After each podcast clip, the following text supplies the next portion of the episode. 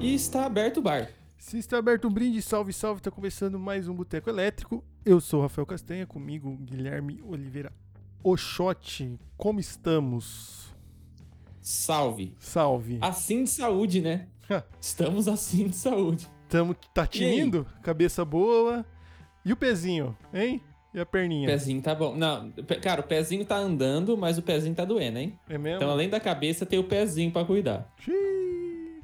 Rapaz do céu, já não bastasse uma coisa, você tem duas. Não bastasse, né? É. Ah, não é fácil, Casta. Nunca é fácil. Nunca é fácil. Bom, quintamos com o programa de número 51 do Boteco Elétrico. 50... A gente devia ter feito alguma coisa especial nesse programa por ser número É 51. uma boa ideia? Pinga? É, sei lá, alguma coisa com pinga, não sei. Vamos trazer você, especialista em pinga. Escreva para Tem arroba especialista em pinga no chat aí? podcast. Ah, é o que mais tem aqui. Vezes, galera especialista em pinga. Queria colocar uma galera que já tá aqui com a gente no chat. Matheus hoje a Muramatsu, casa tá cheia. o Mamu, Cecília Oliveira, o Pedro tá aqui com a gente. da- Porta antes de abrir. É, Tarsila Alves tá aqui também.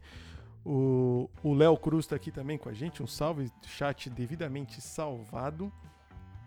Salve aí todo mundo. E como não podia faltar, aquele salve especial pro nosso último convidado, né? O Pedro, que participou aqui com a gente. Falamos sobre produção, gravação, sobre o business da indústria fonográfica, dos, dos músicos, dos DJs. Bem da hora, né? Pela Cê- primeira vez a gente teve um cara aqui que o cara queria fazer o rolê do business e É. não o rolê do da arte, né? É, porque geralmente é o cara, a gente tá, a gente traz artistas, né, aqui. O cara não, o cara era o, o patrão, né? Era o O engravatado. patrão. Era o, o cara por trás da Exatamente, é mesa. o Mas foi muito branco. massa, mano. Os bagulho dos streams, direito autoral, os cacete. Eu não sabia nada disso. Não sabia Curti nada. um caralho, Aquele bagulho de quanto mais play você tem, mais vale o seu play. A gente, Pra mim era o contrário, na real. falando nisso, gostaria de falar aqui que a gente é tão inapto, a gente sabe tão pouco do business, que a gente É. vem sempre pedindo pra vocês se inscreverem no canal, deixar aquele like. Por sinal, quê? se inscreva. Se você É. não é inscrito, já se inscreve, o que não invalida o nosso pedido. Exatamente, porque a gente quer as regalias do YouTube. E uma das regalias era que a gente queria personalizar a nossa URL. Que a gente achou é. que era com mil inscritos. Aparentemente não, né? Aparentemente erramos pela décima parte. Só precisava de 100. Ou seja, Então, Então Faz uns temos seis agora meses. novidades. Temos uma URL customizada. exatamente, agora somos youtube.com barra Boteco Elétrico Podcast. Estamos vencendo. Estamos vencendo, Burro, cara. burro, mas estamos burro. vencendo. É, mas estamos aí. E além do, do YouTube, né, que você tem que se inscrever, deixar seu like, dislike, enfim, ativar notificações. Favorita o vídeo, põe não assistir mais tarde. Exatamente. Você tem que seguir a gente em arroba Boteco Elétrico Podcast no Instagram, tá? Porque lá saem os cortes, saem as informações dos convidados da semana. E lá você pode interagir com a gente, deixar uma DM. Por exemplo, o, o Pedro do episódio passado deixou uma DM, falou, ô, vou participar. A gente falou, demorou. Então, se você Exatamente. se você quer participar, manda lá. Olá, quero participar. A gente vai falar. Provavelmente demorou. A gente arruma a agenda e dá-lhe, certo? Ó, pra, pra nossa alegria aqui, nós não somos. Não, não somos. O cara não, não, Não, sabe não fazer somos, os negócios do não YouTube, não sabe falar. Não são. Nós não somos as únicas mulinhas presentes. Hum, Porque o Léo falou que era, achava que era com mil também. é 100, Léo. É Então, 100, Léo. Qualquer 100 inscritos você tá customizando o URL. Exatamente. E o Beto Roncolato colou aí também. Um salve. E a Laís. Betão, Laís, nossa um fiel beijo. ouvinte de Ribeirão aí. Laís, também. seja bem-vinda novamente. Participe com a gente. É, O que mais, Cássio? TikTok, né? então, estamos no TikTok também. Os cortes do Instagram vão também pro TikTok, em Elétrico Podcast. Procura lá. A gente só não tem o URL personalizado ainda nos agregadores. Então você procure por Boteco Elétrico ah, em, em todos os agregadores, os principais agregadores aí. A gente distribui. Né? Estamos indo bem nos agregadores, viu? E queria deixar um salve para nossos 30% de ouvintes dos Estados Unidos, que eu não sei que. Salve aí você, americano. Um ano, mano, Hello, my friend. mano, mais de um ano Save. com essa métrica, velho. Não é possível. É algum, algum VPN, algum bagulho. Não é possível que tenha uns caras dos Estados Unidos ouvindo. Se tiver um salve. Save, um não, save, save. One save. One aí save. pra vocês. Mas bom, é, é isso, né? Mas o mais legal É. dessa semana foi youtube.com/barra Boteco Elétrico Podcast. Agora, Tamo no voando. YouTube, no Instagram, no TikTok, procure por Boteco E tá Elétrico. rolando essa nos, live. Nos agregadores. Aliás, você. Vamos fazer, vamos fazer uma interação aqui, um bagulho da hora. Ah, Você que tá no chat, escreve aí, vem pra live, porque a essa live tá sendo retransmitida Hum. pelo Instagram. Mas eu tô filmando a tela do PC, então vou filmar É. o chat. Escreve aí você no chat, vem pra live pra eu colocar aqui. E um salve pra Giz, que colou aí agora. Então vem pra live, vai. já mandei lá, porra. Eu mandei. É. Vai, gente, vocês estão fazendo passar vergonha. é, porra, Aí, agora tá começando. porra, muito bem. Olha lá, rapá. Tá massa, hein? Falei, eu falo pro shot. Essa estratégia aqui, eu tô aprendendo com os, os blogueiros aí. Estamos, estamos adentrando nos business. Ah lá, o Cássio é o nosso consultor. Ó, eu queria falar também que além de, de acompanhar a gente, você pode ajudar a gente. Né? Exatamente. E, Desculpa, essa era a minha função, eu tinha esquecido. Porque É, tá- agora começou, começou a pingar. Come- É, tá começando então, eu vou passar rapidamente pelas maneiras de ajudar pra gente ir pro nosso jabá, porque a gente já perdeu muito tempo aqui. Então, você pode tirar um print do seu celular ou uma foto da sua TV, notebook e marcar a gente e postar. E o Casta ou eu repostamos durante o programa que você está Aham. assistindo a gente aqui, o que ajuda bastante. Pô, cola aí, vamos assistir. É, Você também pode. Deixa eu filmar o Vem Pra Live aqui que ficou bonito. Você também pode ajudar a gente pelo PicPay, que tá na descrição do vídeo aqui, que é Boteco Elétrico Podcast, Hum. ou pela maneira mais fácil de todas, que é o Pix. O Pix. Para você fazer um Pix para nós é botecoelétricopodcast.gmail.com e você ganha uma publi, ainda a publi mais barata da internet. A publi mais barata da internet. Porque qualquer valor de Pix a gente tá fazendo publi. É só você Ah. escrever na mensagenzinha ali o que, que você quer que fala. Então, dito isso, Essa semana nós caiu. vamos pro nosso momento jabá, antes de entrar na ordem do dia aí, Aham. Que são das publis, né? O nosso jabá do Boteco. Ô, Quem mandou essa semana foi o João F. Barreto Gomide, também conhecido como Gomidex, Sempre aqui que com a gente. participou aqui com a gente do programa sobre pai de planta, porque ele é um Isso. pai de planta oficial, né? E ele mandou um pix pra gente fazer uma publi da Felicidade. Felicidade é a loja dele e da companheira dele. Ele, vocês podem seguir no Instagram, felicidade.br. Os caras, obviamente, vendem plantas, né? Uhum. E tem dicas, tem, tem uns artigos de, de, opi- de opinião, né, de informação. Tem o site deles também, felicidade.com.br. Você consegue comprar direto no site. Ó, você tá vendo aí um print do site, algumas plantinhas para vender. Eles Muito entregam no massa. Brasil inteiro. Top. Então não precisa retirar em mãos, eles dão um jeito de mandar aí. Beleza? Valeu, Gomide. Um abraço. Queremos você aqui Muito novamente. obrigado. Publi mais barata da... e vale para outras coisas também. Pra Como eu tudo. já disse, se você quiser fazer um correio elegante, alguma coisa aí, uma mensagem de amor para alguém, você manda e a gente lê em seu nome. Ou se você quiser explanar alguém também. Ah, Você você tá falando isso aí, bicho, vai chegar, eu não vou falar. Já Você vai- pensou, mano? Já Mano, pensou chegar uma vai denúncia de tipo bagulho de corrupção da cidade? Não, sai Tipo de. Marília ou de Prudente, Não, tá ligado? então. Chega Sai fora. fulano, vereador, Não, mano. de, de hospital. Aí nego vai chamar nós da? CPI, ô. Nego vai chamar nós da CPI. Tamo fudido. Temo fudido, viu? Mas bom, é feito nosso queridíssimo jabá, porque é o que sustenta esse programa muito pouco, Exatamente. mas estamos caminhando. O que temos para hoje, hein, Shot?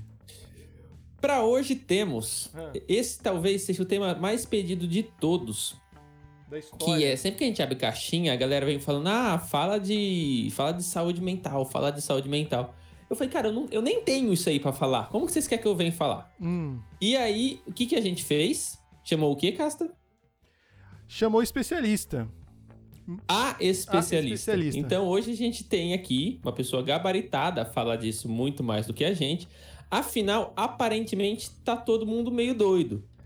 E a gente precisa de ajuda para resolver essa questão. Então seja muito Isso. bem-vinda ao Boteco Elétrico, a Amarilis Galesco. Uhul. E você tire a publi da, do- da tela. Aê, aí sim. Já tirei, pai, já tirei. Bem-vinda, Amarilis. Bem-vinda. Boa noite, pessoal. Muito obrigada. Meu nome é Marilis Galesco, eu sou psicóloga. É, atualmente eu atuo de forma clínica, online. E hoje vamos falar sobre saúde mental. Um então, tá todo mundo bom. muito doido mesmo, Amarilis? Fala pra, já tá começa com essa, assim. Doido. Porque todo mundo que você conversa, mano, todas as pessoas que eu tenho do meu círculo social, ninguém tá muito bom, assim. A galera bom fala assim, tá não, né? mano, eu tô segurando a onda, assim. A qualquer momento eu posso ter um ataque nervoso, uma crise. Essa é a percepção que eu tenho. Você, como profissional, tem a mesma percepção? Sim, com certeza. Especialmente agora, né, durante a pandemia, é, os níveis de depressão e ansiedade, é, os índices dispararam. E é até com isso que eu quero introduzir minha fala, né, para contextualizar um pouquinho a gente, para entender o que está acontecendo, por que está todo mundo muito doido, não é mesmo? Por quê? Porque a gente está assim de saúde, não é? assim de saúde. Assim de saúde. Assim de saúde. E... Então, é, no Brasil, hoje a gente ganha, em primeiro lugar, com o maior índice de pessoas com depressão e ansiedade. Somam 66%, 63%, desculpa, das pessoas com ansiedade e 59% da população com depressão, que é um número, assim, gigantesco, né? Tá vendo? Chupa haters. Vocês falaram que a gente não era primeiro em nada? Tá aí, ó. É, primeiro é, em ansiedade e depressão. Muito bom, né? Nossa. Ótimo. Bicho. E isso daí se deve à pandemia mais. Sim, eu vou chutar um aqui, gatilho, né? Você acusado né, de comunismo mais uma vez, mas pandemia mais desgoverno, o fato de você não ter uma direção, tá ligado? Com certeza, com certeza. Vamos falar de desgoverno sim, porque isso acaba também com a nossa saúde mental, mas o fato da pandemia e do isolamento social fez com que a gente parasse de fazer as atividades rotineiras, é, de encontrar com os amigos, né? Que é uma coisa que a gente pensa, poxa, isso não é saúde, mas acaba se tornando em um momento é, a saúde, né? Falar sobre isso também. E a pandemia fez com que a gente ficasse isolado, é, em, um, em um ambiente inseguro, que você se sente inseguro a todo momento, porque o vírus é uma coisa transparente, invisível. A gente não consegue pegar o vírus na mão e nem enxergar. Então, causa muita insegurança e é aí que dispara os níveis de ansiedade também. É, a ansiedade é um medo que algo que vai acontecer, né? É um bagulho do. Você tá remoendo o futuro, meio que seria mais ou menos isso, né? Pelo menos o jeito que eu sinto ansiedade parece que é isso. Eu tô remoendo uma parada que não aconteceu ainda, mas eu já tô ali incomodado com ela. E quando você não tem um norte, você não sabe o que vai acontecer, né, o negócio rola.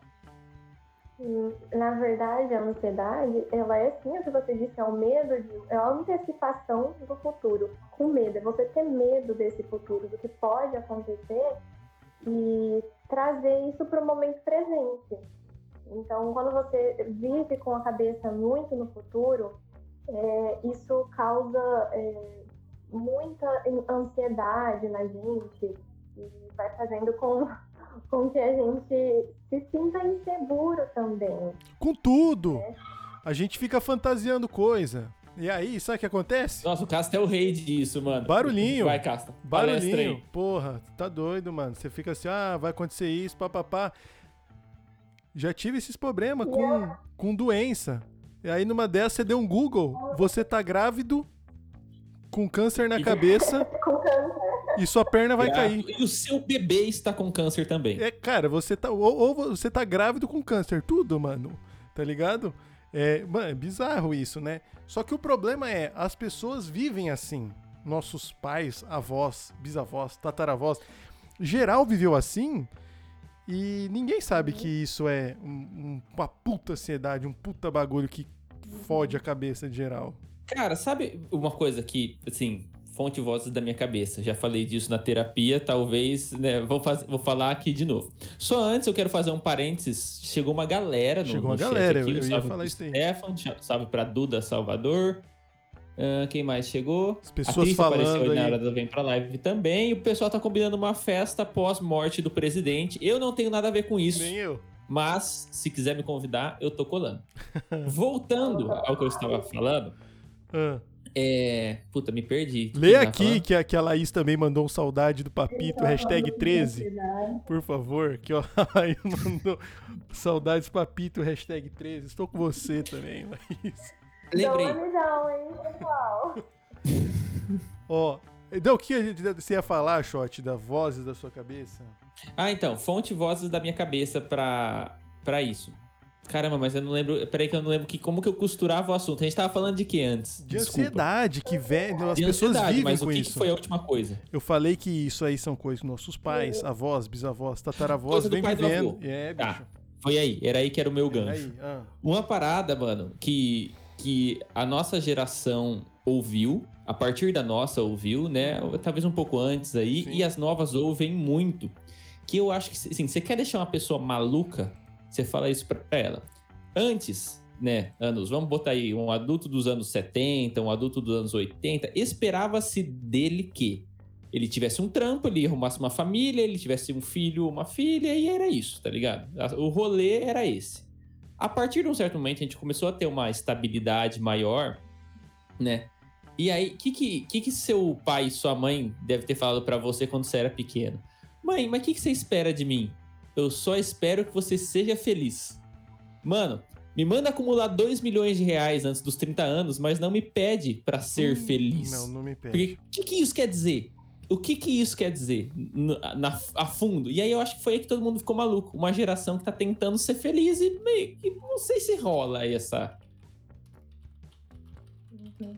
É, eu tenho duas coisas para pontuar. A primeira delas é em relação aos nossos pais e tataravós todos eles tinham ansiedade e era uma coisa mais escondida, porque as pessoas não falavam sobre saúde mental, né? Hoje a gente já tem uma liberdade maior e oportunidades também para falar sobre esse tema. E a ansiedade, em específico, ela é um sentimento primitivo nosso. A gente sente ansiedade, é, esse medo, antecipação do perigo, que é justamente lá na época dos homens das cavernas, eles sentiam essa ansiedade para quê? Para preparar o corpo para fuga. Então, quando a gente se sente ansioso, o nosso é, biológico muda, o nosso fisiológico vai mudar todo, né? Então, Você entra em modo de combate. Sim, preparar. Vai ficar a música do chefão na sua cabeça. Sim, vai preparar o nosso corpo para fuga. E outra coisa que eu queria pontuar é que, em minha opinião, como especialista também, é, eu acredito que hoje, é, com a internet, com todo esse meio, todos esses estímulos que a gente tem, é, é uma coisa muito boa ter todas essas opções e estímulos, mas ao, ao mesmo tempo acaba se tornando uma coisa é, muito perigosa, porque a gente acaba assim se sentindo mais ansioso, a querer tudo para ontem, a se mover em outro ritmo, né? Você, isso daí aconteceu comigo também. Recentemente, quando eu quebrei o tornozelo e aí eu tive que ficar de cama, eu tive esse choque de realidade que as coisas elas têm o tempo delas. A gente perde esse, perde o tato disso, porque aqui é tudo muito automático. Tipo, se eu quiser saber quantos quantos angolanos são destros.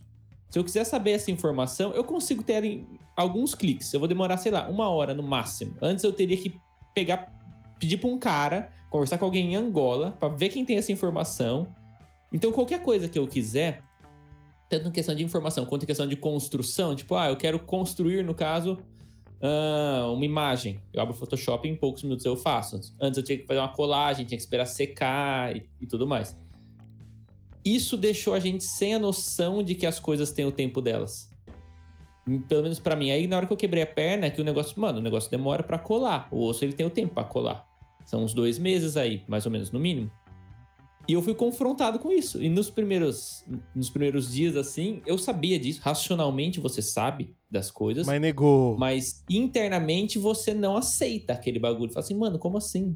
Tudo sempre foi, você vai, aperta um botão e chega, como que esse aqui eu não posso apertar um botão É, e colar? Você tá acostumado com o tempo da internet e quando você vai pro tempo do mundo real, você dá uma surtada.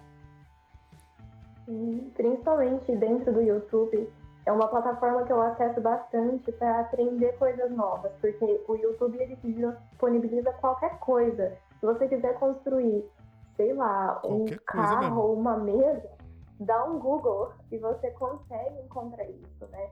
É, a internet te dá essa autonomia. Só que existem coisas, principalmente relacionadas à saúde, que não basta a gente pesquisar, a gente vai precisar de um profissional, vai precisar do auxílio de outra pessoa, pelo menos. Então, além dessa questão do tempo, eu acho que a internet acaba dando uma autonomia e as pessoas acabam esquecendo que elas também não são tão autossuficientes assim. Ah, é, né? Você fala em questão da gente estar sozinho e achar que porque você tem toda a informação, você não precisa de nada dos outros. Sim, Não, e pra construção, Cara, isso é um mano. erro muito, E- muito crasso. Mas e pra construção de conhecimento também, como a Marise falou. Mano, tem hora que você vai precisar de outra pessoa, velho. Você sempre Você vai sempre precisar vai precisar, pessoa mano. quase tudo. Quase tudo, todos os processos, mano, seja é, científicos, populares, religiosos, são socialmente construídos, mano. Nada se constrói sozinho.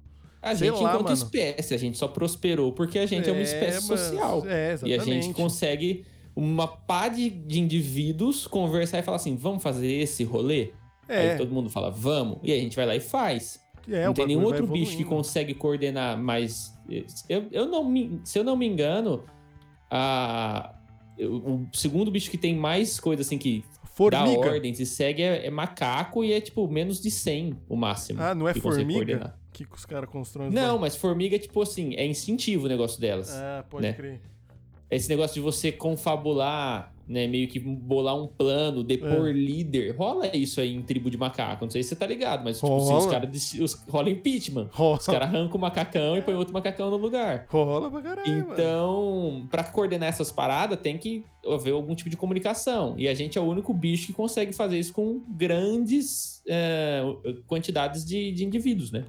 Ô, ô, ô, ô, Amarilis, quando você foi estudar, obviamente você fez faculdade, pá. Ou tem aquela coisa que dizem a pessoa que faz psicologia para se entender melhor, tá ligado? Diziam isso nos cursinhos de vestibular. É, é verdade? É, a- olha, quando eu entrei, tinha 100 alunos na minha sala. Ah, Assim, deu, não deu um termo direito, já tinha metade Mas é. Porque as pessoas entravam lá e os professores fazem essa pergunta nos primeiros dias, né? Por que, que você escolheu esse curso? E eu acho que é até interessante, porque as pessoas colocam é, em reflexão, né? Ah, por que, que eu escolhi esse curso? E aí muita gente falava, ah, porque eu quero me entender melhor. Aí, ai, porque eu quero me curar. E aí elas foram percebendo que ao longo do curso, elas foram percebendo que não é bem assim. E os professores já falavam na lata no primeiro dia. Olha, se você quer é, alguma coisa desse tipo, você vai e faz terapia, porque você vai gastar muito menos dinheiro do que fazer psicologia e você vai ter êxito no, no seu, no seu objetivo. é Fazer lógico. um curso de psicologia te torna psicólogo, te torna terapeuta, mas não te torna imune aos humanos, né? Então, a gente também precisa de psicólogo. Às vezes eu falo isso e as pessoas se assustam. Nossa, mas psicólogo precisa de psicólogo? Sim, psicólogo precisa de psicólogo. Imagina você o dia inteiro trabalhar ouvindo problemas das pessoas e tentando, junto com ela, resolucionar, né, trazer alguma solução para isso. E como que fica a sua saúde mental? Não ter um tempo para você é, parar e, às vezes, é, misturar as suas questões com as questões dos outros, né? Então, Casa de ferreiro. É o famoso caso de ferreiro espeto de pau. Tem um amigo nosso que é psicólogo, que ele Maluco. é o pior de nós da cabeça. Maluco. E ele fala, mano, todo, todo ele fala, toda pessoa deveria ter acesso, direito e fazer terapia, independente. Toda ah, pessoa. eu também acho. Eu Porque eu faço terapia para lidar com vocês que não fazem. É, vocês aí. Uhum. Vocês aí. É exatamente isso. A gente faz terapia pra lidar com as pessoas que não fazem. É, né? exatamente. Deixa eu vocês te perguntar aí. uma coisa. Você falou agora que você tem que ter. Tem, você faz acompanhamento também e tal, tem que fazer. Tem uma coisa, pra mim, pelo menos, é. Eu não me. eu- obviamente que eu não me conheço 100%, nem dá pra chegar nisso, mas eu já me conheço bem e eu sei mais ou menos, tipo, o que que me. Como que eu saio do- das armadilhas que eu me coloco, eu eu consigo identificar as coisas, tipo. Então, nesses cinco anos, mais ou menos, que eu faço terapia, eu entendi o, o meu funcionamento básico, digamos assim, né? E às vezes, às vezes não. Vira e mexe, eu caio nas, nas mesmas armadilhas, né? Ou ela, ela só vem numa embalagem diferente, mas é a mesma. E eu fico puto, falei, caramba, mano, eu sei, tipo, eu sei lidar com isso. Por que, que eu tô caindo nisso de novo? Pra você que, além de fazer terapia, estudou também, tem esse rolê de você ficar indignado e falar assim, mano, eu sei lidar com isso. Eu li o livro que o cara escreveu ensinando a lidar com isso. Por que, que eu não consigo? Sim, sim, eu já caí muito nisso, porque principalmente na minha abordagem, que pega muito pesado nessa questão de você olhar o mundo com uma lente, né, e ter essa flexibilização de pensamento, eu já caí várias vezes nisso. E aí é um pensamento muito profundo, porque é, eu faço terapia Aí eu entendo, né, qual é o meu mecanismo, como que eu funciono, e aí às vezes eu volto e caio no mesmo padrão. Hum, E eu preciso é, me restabelecer e falar, não, peraí, como que eu tô pensando? Então, sim, acontece muito. E eu tento puxar algumas técnicas que eu sei, que eu utilizo, né, em, em clínica, para flexibilizar esse pensamento. Então, é, por exemplo, eu vou lidar, estou tentando lidar com alguma frustração. Hoje a gente tem muita dificuldade é, em lidar com as frustrações, né? A gente fica triste e já quer sair quebrando tudo. Então, o que, que eu posso fazer? Poxa, o que, que eu tô pensando? Então, é a todo momento. Não é uma coisa que você vai fazer terapia, aprender como funciona e viver o resto da vida bem. Nossa, eu tive uma ilusão tão gostosa no final do primeiro ano de terapia, mais ou menos, quando eu descobri. Sabe, a, a terapia ela tem esses momentos catárticos, assim, né? Você fala assim, caralho, é isso. Você fala assim, nossa, tava na minha frente, e é isso. E agora eu entendi. Parece, mano, parece que você vira uma estrela, assim, você brilha. Assim, caralho, eu entendi tudo. E aí, numa dessas, no final da sessão, eu falei pra minha terapeuta, eu falei assim, nossa, Bia, obrigado, cara. E, tipo, sarei, entendeu? Eu falei, sarei, agora eu não preciso, eu nem preciso mais vir aqui e tal. Ela falou, não, que bom tal, mas não para de vir ainda não, né? já, já prevendo. Aí corta pra uma semana depois eu lá de novo. Fala, puta merda, mano, aconteceu Oi, tudo de novo. Chega uma semana depois, você não, Não, sabe o que aconteceu, deu tudo errado. Caralho, tudo voltou errado. tudo, bicho. Tudo errado. Caralho. Isso já aconteceu comigo também. Eu também já me dei alta de terapia estando no curso de psicologia, enquanto eu era estudante. Uhum. Eu pensei, nossa, agora que eu entendi tudo, eu sei toda a teoria, eu não preciso mais, então tá tudo tranquilo, tá suave. Me dei alta. Aí não deu seis meses, eu voltei. Oi, É, aqui oi. Oi, sumida. Voltei. É, cara.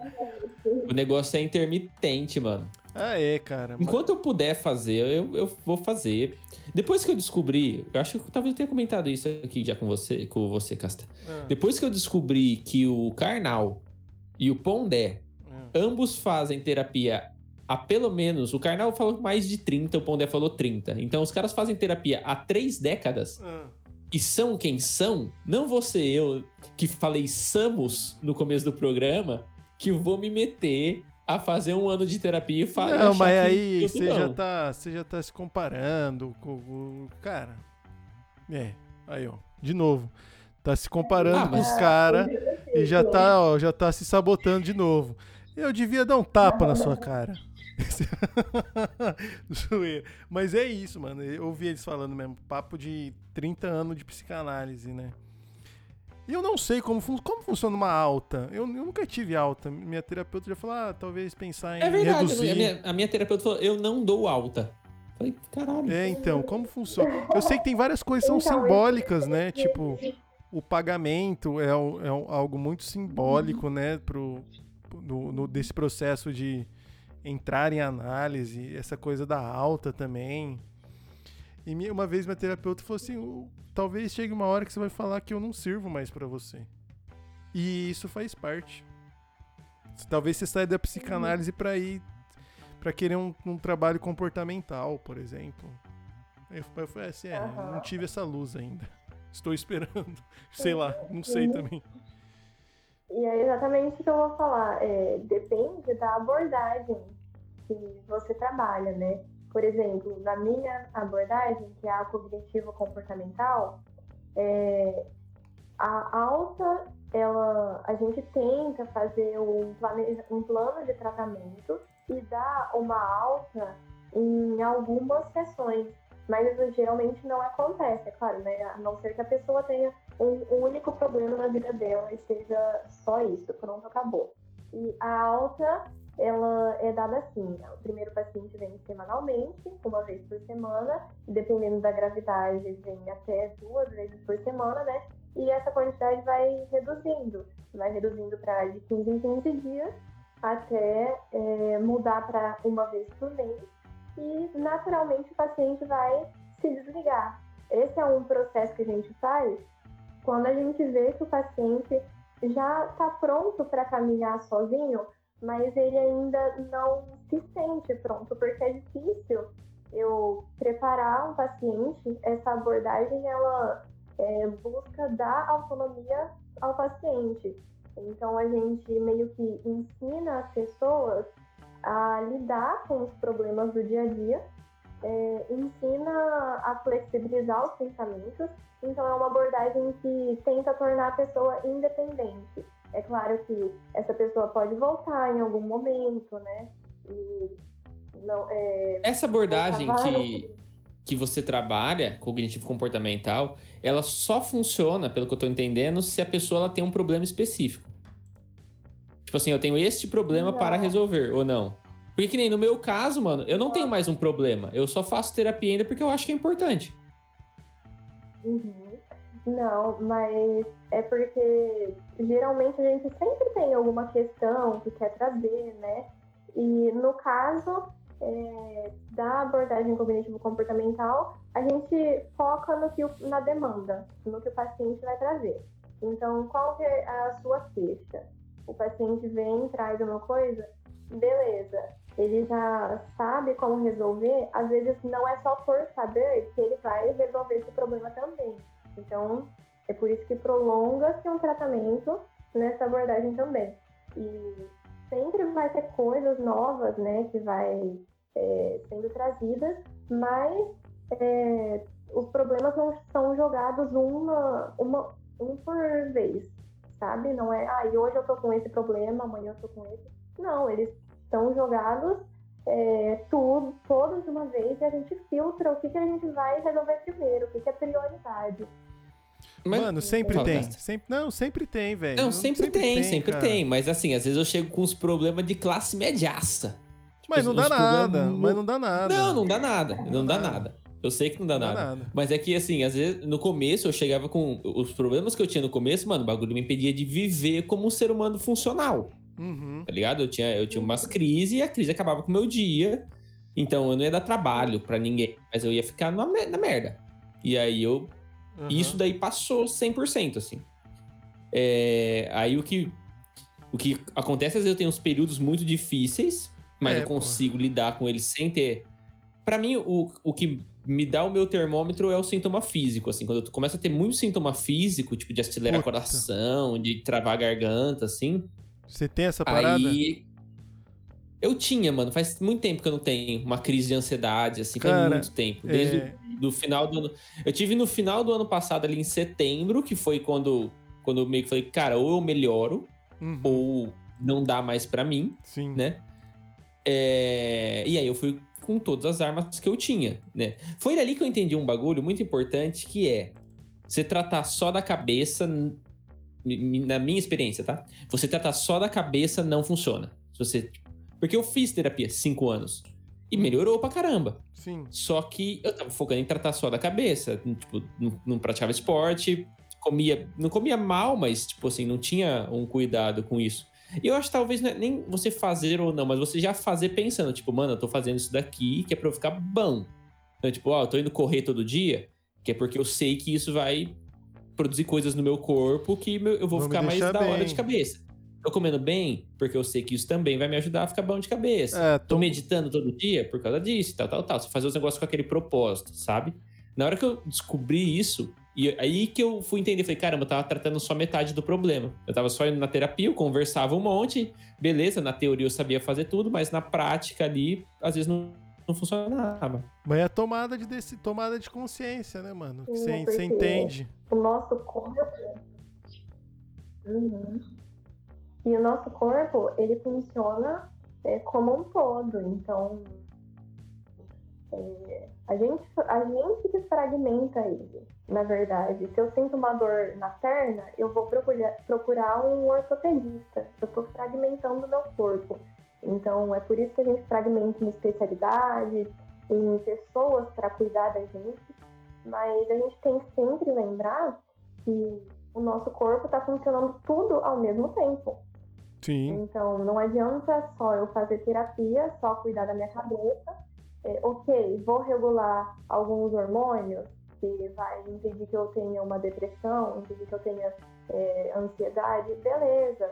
Mas o que mais que eu posso fazer para que isso não se desencadeie também? Eu posso comer mais saudável, eu posso fazer exercício, eu posso regular o meu sono.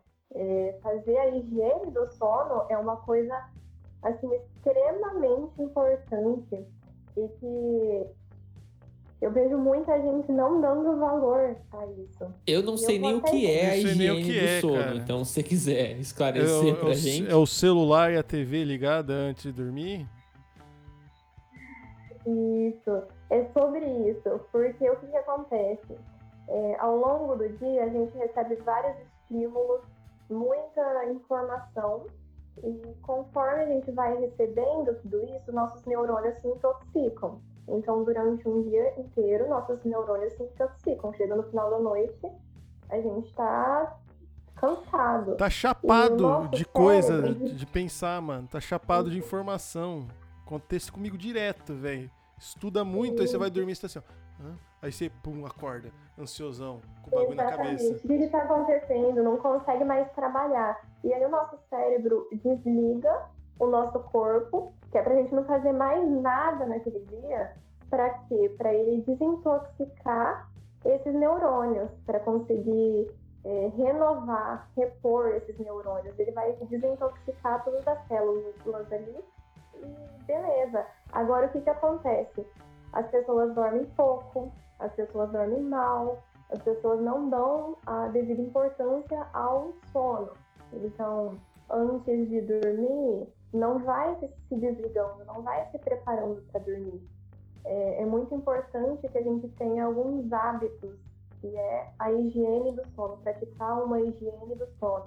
É, por isso que algumas pessoas falam para comer coisas mais leves antes de dormir, para você não ficar no celular recebendo estímulo ainda antes de dormir, para você tentar dormir com total escuridão e não com luz desligada, televisão ligada, porque eu não sei se acontece com vocês, mas comigo é, eu já tinha assim uma rotina bem regrada é, por conta própria, assim, sem nem conhecer sobre higiene do sono.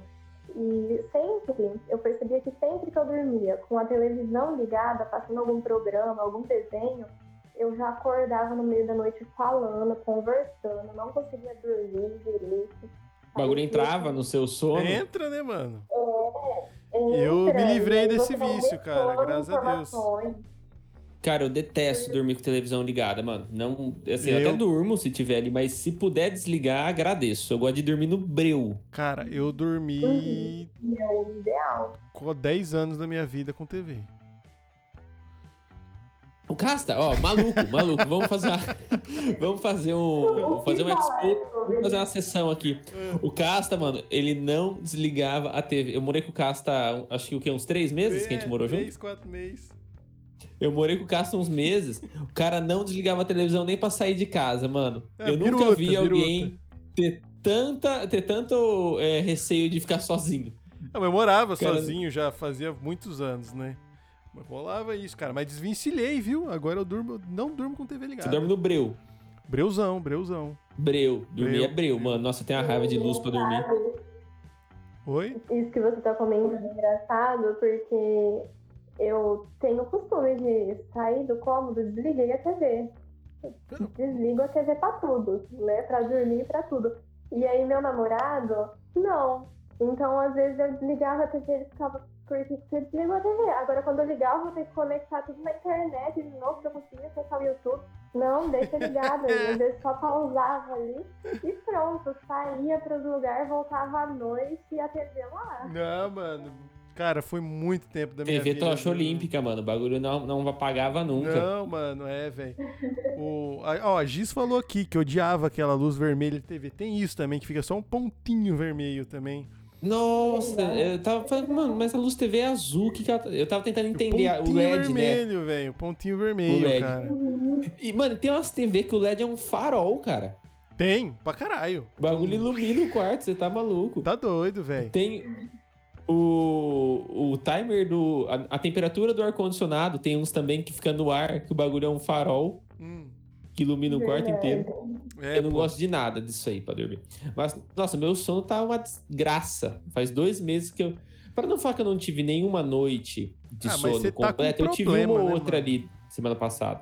Você tá com o pé não, fudido. meu- sim, sim, sim. O meu é por causa da dor. Mas, não é porque ó, eu não tô dormindo certo. Que nem um Mas bagulho. Bagunça tudo, viu, Castro? Não, bagunça. Ba- um bagulho. Não, bagunça pra porra, mano. Quando.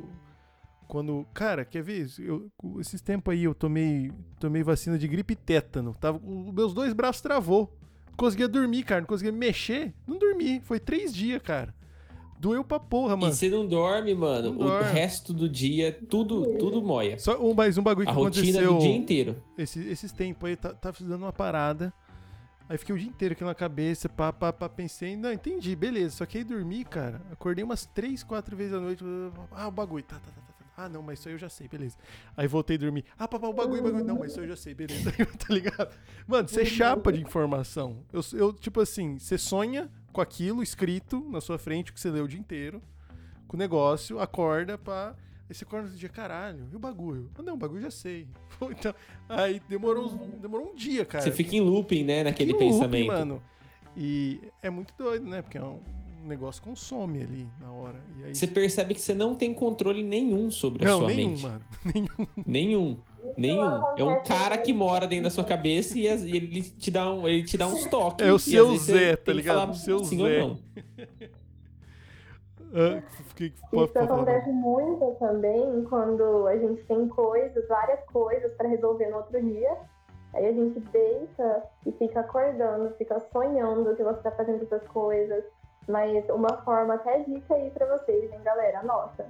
Uma forma pra é, isso não acontecer, né? Ou pelo menos diminuir a frequência, é você anotar tudo que você precisa fazer, escrever assim no papel mesmo, é, à mão, porque dessa forma nosso cérebro processa a informação de forma diferente também. E você tira essa informação da, da sua cabeça e coloca no papel. Então você dorme assim, tranquilo. Porque senão você fica preocupado. Ah, mas eu não posso esquecer de fazer, Ó o bagulho isso, aqui, que ó. resolver isso. né? Eu fiz isso, ó. Ó o bagulho aqui.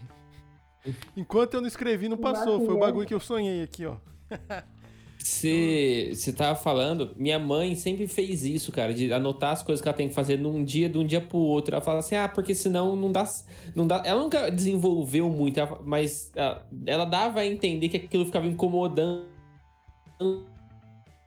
ela, Uhum. né? Então tem uma base científica, né? E outra, É, é, Fala, desculpa. Outra coisa que eu vou puxar lá atrás, que vocês tinham comentado, mas eu acho importante citar, que era sobre as construções sociais, né? E o aspecto cultural é uma coisa que influencia bastante na nossa saúde mental também. Então, quando a gente faz uma análise é, de uma pessoa, a gente leva em consideração o ambiente, todo o contexto e questões culturais. Igual a, hoje no Brasil, a gente tem esse índice enorme de depressão, ansiedade e outros transtornos mentais também. Isso daqui são só dois que ele ganha assim em primeiro lugar no mundo, mas a gente não fica livre dos outros transtornos. Então, se você for parar para pensar, mais de pelo menos 70, 80% da, da população hoje tem alguma doença mental, né? E hoje a gente tem uma cultura muito de fazer meme com tudo e a toda hora satirizar né, as coisas.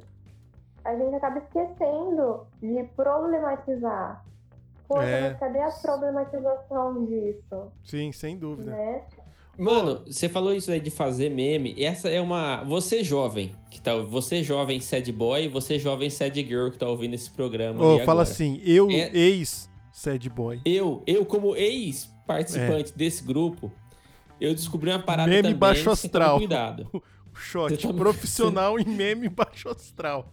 Filho você tome cuidado com os memes de baixo astral, mano. Porque, tipo assim, beleza, você se conecta com aquilo de alguma forma, ah, tem mais gente que sofre a mesma dor que eu e tal. Mas, como toda informação que você consome, ela começa a moldar o seu, seu raciocínio, o seu Lógico. cotidiano. Então, se você só consome meme baixo astral, aí, meu irmão. Sua vida vira um meme baixo astral. Mano, então, beleza, é engraçado, é bonitinho, ah, ha, ha, deprimido, né? Mas toma cuidado. Toma cuidado. Ô, eu posso colocar a galera do Já chat? estive nesse lugar. Posso colocar a galera do chat Coloca, aqui? Coloque para depois a, a eles comentam. A Giz falou que a chance de viver num quarto à toa e prejudicar o sono é enorme.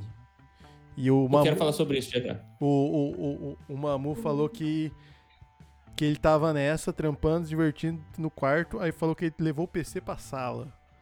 E o, o, o Léo Cruz falou que tem que usar o método GTD, para dormir. Que eu não faço ideia Não sei o que é. E a Laís falou que lista é vida.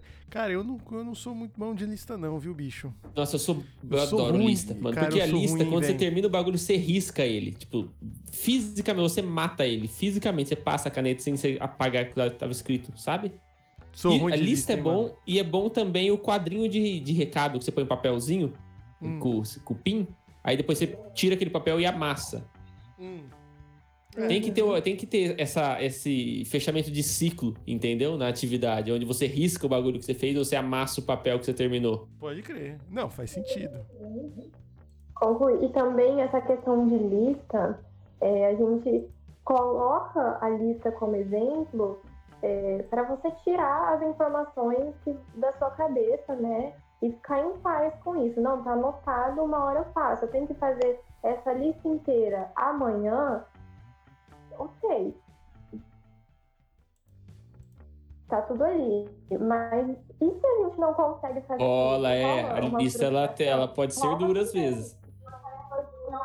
Sim, pode ser dura às vezes. E aí vai é, de como você vai lidar com isso, né? A lista ela pode te ajudar se você é, não se importar em ver uma tarefa é, não realizada. Ok, eu também sou humana. É, mas aí que tá. Horas, mas aí que tá. A lista pode te sabotar. Ou pode ser igual a Giz mandou aqui, pode, que lista é bom porque memoriza e chega na hora nem precisa olhar para ela. Não sei. Uhum. Às vezes Mas sim. antes de tudo, quem se auto-sabota é a gente, né? Ah, não, é, exatamente. Eu, ó, dica para usar a lista e o papelzinho. Eu tenho um painel de post-it ali atrás. Ah. A lista é para os negócios que eu sei que eu dou conta de fazer no dia, assim. Então, tipo, ah, tem que ir no mercado comprar arroz. Beleza, mercado arroz na lista. Agora, preciso entregar um trampo para um cliente que eu sei que não dá para fazer em um dia, eu não vou pôr na lista, eu vou pôr no post-it. Porque ali eu sei que aquilo lá é um trampo, tipo, de uma semana, de um mês. E aí ele tá ali, só que ele não tem um dia exato para eu fazer e, e riscar. Ó, uhum. ensinamentos da, da, da, tia Cecília aqui, ó. Falou que ela ama a lista. aposentada há 18 anos e não vive sem agenda. Cara, tem muita gente que tem o hábito da agenda. Eu não tenho também. Eu nunca Mas tive eu também. acho louvável quem tem o hábito da agenda, mano. Porque, não, assim, é um tipo de organização mesmo, muito clara, se você conseguir fazer agenda. Eu não consigo. Eu acho que é por isso que dá os gatilhos de ansiedade. É muito importante fazer essa organização. Existem outros modos, além da lista, de você organizar as tarefas que você vai precisar fazer no dia a dia. É, existe uma técnica que a gente usa né, para reduzir a ansiedade, inclusive, que é dividir suas tarefas em quadrantes. Aí você coloca o que é mais importante, tem mais prioridade, contra o que é menos importante, o que tem menos prioridade. Aí você tenta resolver, pelo menos, o que é mais importante, mais urgente, tem mais prioridade, né? Sim. E tem um outro comentário que vocês leram sobre uma pessoa que disse que estava vivendo dentro do quarto, né? Isso. bom. Mamu mandou aqui, ó. É, é realmente, realmente isso é preju- chega a ser prejudicial para nossa saúde mental. É, eu sei que não é a realidade de todos é, poder separar o seu quarto do seu ambiente de trabalho, mas se vocês tiverem essa oportunidade, separem. Deixa o que te estimula, como um videogame, um computador, longe do seu quarto, longe da sua cama. Porque a hora que você for deitar para dormir e você você estiver nesse mesmo ambiente, né, que te estimula, que te põe para produzir, você não vai conseguir descansar, você não vai colocar o seu cérebro para descansar adequadamente. Fudeu. Cara, eu vou mais Fudeu, longe. então. Se Aqui, você ó, puder, estou, estou a um palmo da minha em cama. casa. Ah, não, Que sim. Estou a um Uhum. palmo da minha cama, aqui no meu ambiente de trabalho, aqui nas minhas duas telas. Que É, eu vou dar aula amanhã cedo. Aqui é um palmo da minha cama, mas é aquele negócio, não tem como muito separar aqui também. Montar escritório e tal. Mas isso aí, assim, Cara, pensando agora faz muito sentido, descobri mas que eu não curto home office. Eu não gosto. Porque Hum, você é. tá o tempo todo no local de trabalho. Cara, sabe qual que é a fita também? A gente perde uma mobilidade, não só física, apesar de trabalhar sentado e tudo mais, mas a gente perde a mobilidade de, mano, de transitar por espaços, né? É lógico que agora o, o Uhum. momento tá não tá muito bom pra isso, né? No momento de pandemia, Uhum. re- re- aconteceu uma, uma reclusão forçada aí, né? Reaprender, né? Tipo, antes eu Uhum. ficava quatro horas de pé dando aula. Agora eu fico sentado na frente do computador as mesmas horas. Então, é dif- diferente, mano. Completamente diferente. Dá, dá pra fazer, mas não, não é meu Só que eu, não. eu acho que o, o foda é que assim, você dando aula em casa, né? Eu dando aula aqui, você dando aula ali, você tá a um alt tab de uma coisa que não é aula. Ah, Entendeu? pai, Na- ixi, pra caralho. Você tá um alt tab do. Um alt tab não, de um control De tab. qualquer coisa. Do control tab da, da sua aula do Meet pro- pra aba no WhatsApp. Tá É, ligado? pra mudar, mudar a aba ali, você tá um alt tab de qualquer coisa. Então, cara, beleza, isso é bom, entre aspas, porque se pode fazer mais tarefas, mas eu não sei até que ponto que deveria estar fazendo mais tarefas. Não, eu acho que não deveria. Eu acho que o problema da gente ter. É que a gente não sabe trabalhar em casa ainda. Por exemplo, isso que a Marise falou assim: ah, separar. Então, o- onde eu durmo do lugar que eu trabalho. A gente Foi não uma coisa sabe. forçada. É, foi uma coisa forçada que a gente teve que aprender. E assim, qual que é o bom de trabalhar em casa? Eu tô sempre em casa. Qual que é o ruim? Eu estou sempre trabalhando, tá Aham. ligado? Ou seja, Exatamente. É, mano, como que E é isso? aí, o seu lugar de lazer se torna o mesmo lugar que você tem que produzir, que você tem que trabalhar. Sim, Isso acaba, sim, sendo prejudicial. E também é uma questão que eu falo assim que ah, não, pode não ser a realidade né, das pessoas trocarem é, o ambiente. Para mim, se mudar um computador para a cozinha, para onde você come, olha, eu sei que a gente precisa também ter uma relação com a comida, ter o nosso momento ali, mas é, é até melhor e mais saudável do que você deixar isso no quarto, no lugar que você coloca o seu cérebro para descansar, porque acaba essa separação, né, de ué, eu tô a um palmo da cama para direita, eu, é, eu já tô trabalhando, um palmo da cama para esquerda, eu tô tendo que tomar banho. Aí aqui na cama eu tô tendo que dormir. É, Então é uma coisa que, além do espaço físico, tudo muito junto, é, é uma coisa que acaba sendo prejudicial para nossa saúde mental, né? sim. Ó, chegou uma pergunta boa aqui, hein? Eu acho que deve ser parenta do, da Amarilis. A Trícia, Trícia, não sei pronunciar, peço desculpa. Perguntou se colocar a cortina, nosso cérebro entende que é a- como uma separação do ambiente.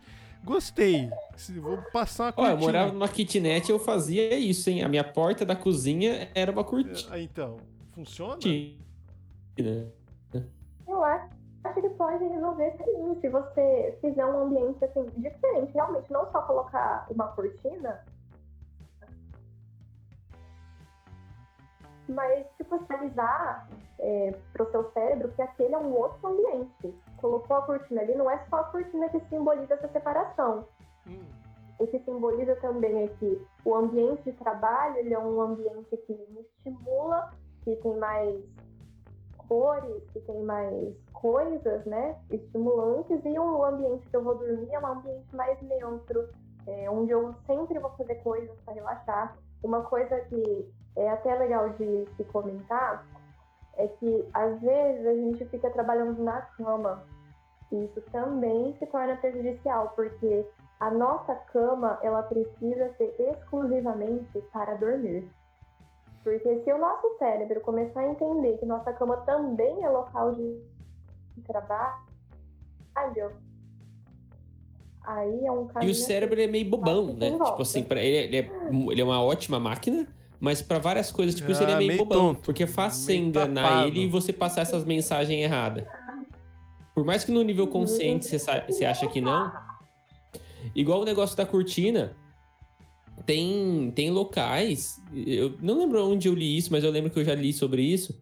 Tem locais que às vezes não é viável você ter uma vista da hora da janela, assim. Os caras metiam uma TV atrás da janela e projetava tipo um campo, projetava um negócio mais bonito.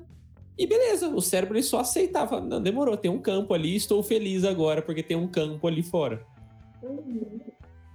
Doido. Sim, é porque o, a nossa, é, o nosso campo visual permite que a gente não só entenda, como associe as coisas. Então, se eu vejo um campo, é, se eu vejo uma foto de um campo, poxa, isso vai me trazer sentimentos de quê? Sim, de dá uma paz, né?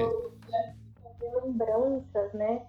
Que eu tive. Completamente enganado. muito legal. Falando em Completamente ver foto, na sua abordagem, você faz teste de Rorschach, aquele com as manchas de tinta e tal? Tipo, o que, que você vê aqui? Eu não uso, eu acho que quem usa mais são os psicanalistas, né? Mas eu não uso essa técnica, não uso esse teste. Até porque eu faço atendimentos online, então eu não costumo usar muitos testes. Os testes que eu uso mais na minha abordagem seria para verificar o nível de depressão da pessoa ou de ansiedade, algumas coisas mais objetivas, assim. Ó, o. O, eu acho mó brisa esses testes, porque é sempre o psicólogo dando um migué pra você falar de você através de outra coisa. Tem um outro teste, que esse amigo nosso que a gente citou no começo, que é psicólogo, que ele comprou e ele não fez comigo, ele só me mostrou e ele meio que ele deu um, ele deu um Deu chorinho ali deixa. de como é que era o teste. Deu a deixa. Deu a deixa Uhum. que tinha uma foto, eu lembro que era uma foto tipo de um cara, de um cara sentado numa mesa, uma mulher saindo do, do, do ambiente onde ele tava. E era isso, era uma cena meio neutra, assim. E aí ele começou, mas o que que tá acontecendo? O que que você vê aqui? Eu falei, ah, sei lá, esse cara brigou com essa mina. E, e é mais. Ele brigou? Brigou por quê? Aí, tipo assim, você vai indo e ele vai tentando pescar o que, que de você tá sendo colocado na, na história. Uma elaboração. É muito legal fazer predição de imagem porque a gente consegue entender o que, que o outro já passou ou o que, que o outro está passando, como ele enxerga o mundo. Porque é outra coisa que não dá pra gente separar também. A todo momento a gente está colocando um pouco da gente no mundo, né? Com todas as nossas ações. Mano, O- vou e não é colocar a galera aqui do, do, do nosso queridíssimo chat. A Duda falou que parou de fazer lista no momento que ela se frustrou porque não, não fazia tudo. E a Laís falou que negócio de trampar em casa, o tempo de tela tá, tá sendo maior também, né? Enfim, adaptações do, do, de- do mundo que a gente tá vivendo, né? Que tá muito doido. É, cara, o negócio do- de trampar em casa também existe o- um pro... Eu tenho um escritório, né? Eu, tipo, eu trabalho dentro do escritório e meu quarto é separado ali, não tem nem TV no quarto. E mas o problema é o meu lazer sempre foi no computador. Eu sempre preferi jogar as paradas no PC, assistir as coisas no PC. Dificilmente eu ia pra TV. Só que quanto mais tempo eu tenho que ficar aqui trabalhando, menos eu quero fazer esses lazeres aqui. E meio que não tem pra onde você correr, porque tipo, vou comprar dois computadores, um pra trabalhar e um pra e um para jogar, não, não- não tem como fazer isso, tá ligado? É, pô. Aham. Mano, esse negócio É do, do. Tá falando do teste. Tem. Não, não, não sei se é da Amarilis, mas pelo menos psicanálise usa muito, que são os sonhos, né? Não sei se você trabalha com isso, mas Sim. que. Mano, quando você. Trabalhamos, mas bem pouco, não tão profundo como a psicanálise, de forma a trazer um sonho para pensamentos aqui, entende? Sim, que são, tipo, elaborações sua a respeito de muita coisa. Uhum. E, cara, quando você vai entendendo que você sonha, é meio doido, né? Putz, você fala, você sonha sei, tal por coisa. mais que eu faça terapia psicanalítica, eu não sei até que ponto que eu acredito nessa parte do sonho, porque tem uns sonhos que claramente aquilo ali não, não tem um significado. Não, não, claramente Uhum. tem, cara, mas tem sonhos que trazem umas coisas muito. Cara, que são assim. Uhum. São subjetivas, são metafóricas, mas que fazem muito sentido. Não sei se já teve Eu isso, shot, mas comigo já aconteceu pra caralho. Pra caralho. Não, eu já tive sonhos que fazem sentido. Agora, a, mai- a grande maioria, não sei se faz muito sentido, não. Mas uma vez, uma Esses sonhos colega mais minha. psicodélicos. Não, uma vez uma amiga minha, uma colega minha, que é psicóloga, falou assim: o sonho, o que você sonhou, a informação, o filme na sua cabeça, ele é importante, mas mais importante ainda é como você conta isso do- quando você tá em análise. É como você elabora isso pra outra Uhum. pessoa, como você disserta isso. Uhum. É tipo o bagulho da foto, tá ligado? interpreta, né? É, Ah, vocês são ardilosos. Vocês adoram pegar a gente nos atos falhos da é, vida. aí. bicho. Puta profissão Você sem solta uma vergonha. palavra, você solta uma palavra sem querer. É, tá ali pra cutucar, bicho. Esperando pra, ó, enfiar a faca em nós. Pegar nós na, pegar nós por, na crocodilagem. De sonho, é muito legal para vocês que fazem terapia nessa abordagem, anotar em um caderninho os sonhos que vocês têm. Isso ajuda até a lembrar, né? Porque a gente esquece muito rápido os sonhos. A Sim, gente sonha muito durante uma noite também, né? Cara, muito. Eu não tenho outra sonhado coisa- muito ultimamente. Eu vou começar a anotar. Vou levar na terapia. Vamos ver que, que, que fim que vai dar meus sonhos na terapia. É, outra coisa em relação a questões culturais do Brasil, especificamente do Brasil, é, a gente tem a questão do machismo muito forte também. É, eu não sei como é essa experiência para vocês, mas eu digo no sentido de homem é, macho, então não pode chorar, não pode expressar sentimentos. Ah, foi isso aí que me fudeu. Isso aí que me levou pra terapia. Foi, Uhum. foi exatamente isso. Assim, em- dentre outras pressões da minha vida, mas isso muito forte, assim. Tá ligado? Muito forte.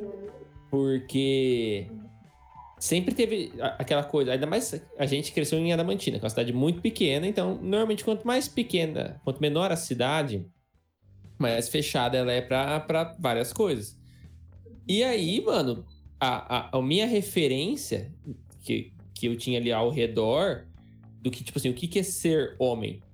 É a referência, tipo, mano, a Adamantina é uma cidade quase que, que rural, né? Em termos de, de costumes. Então a, a referência, mano, é os, é os agroboy da vida. Manja?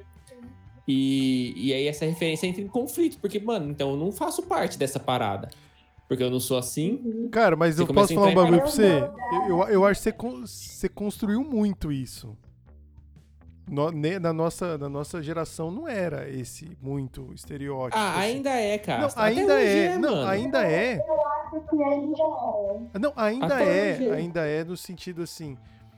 Mano, isso nunca foi colocado. Você, eu acho que você pegou muito pra si. Porque nunca foi.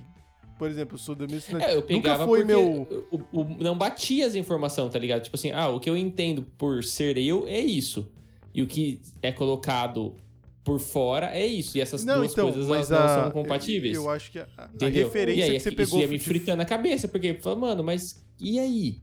Por que, que essas coisas não batem, tá ligado? Eu comecei a, a ter esse negócio, tipo, será que eu estou vivendo errado?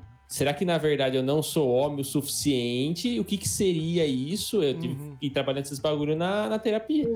Aí que eu fui entender, eu falei, não, mano, eu sou do jeito que eu sou e o contexto social é esse. Só que essas coisas não precisam necessariamente serem iguais pra pra eu estar certo, entre aspas, saca? Até porque existem várias verdades ao mesmo tempo, né? A verdade, ela nunca é única e absoluta. Existem várias verdades ao mesmo tempo, principalmente nos dias de hoje. E eu acho que nos dias de hoje ainda é muito forte essa questão do machismo e de homem não poder demonstrar sentimento e a mulher ser encarregada do- de todo o papel de ser a sentimental, ser a que sente as coisas enquanto o homem não. O homem não é, é a pessoa que costuma sentir as coisas. Então a gente vê muito essa cultura de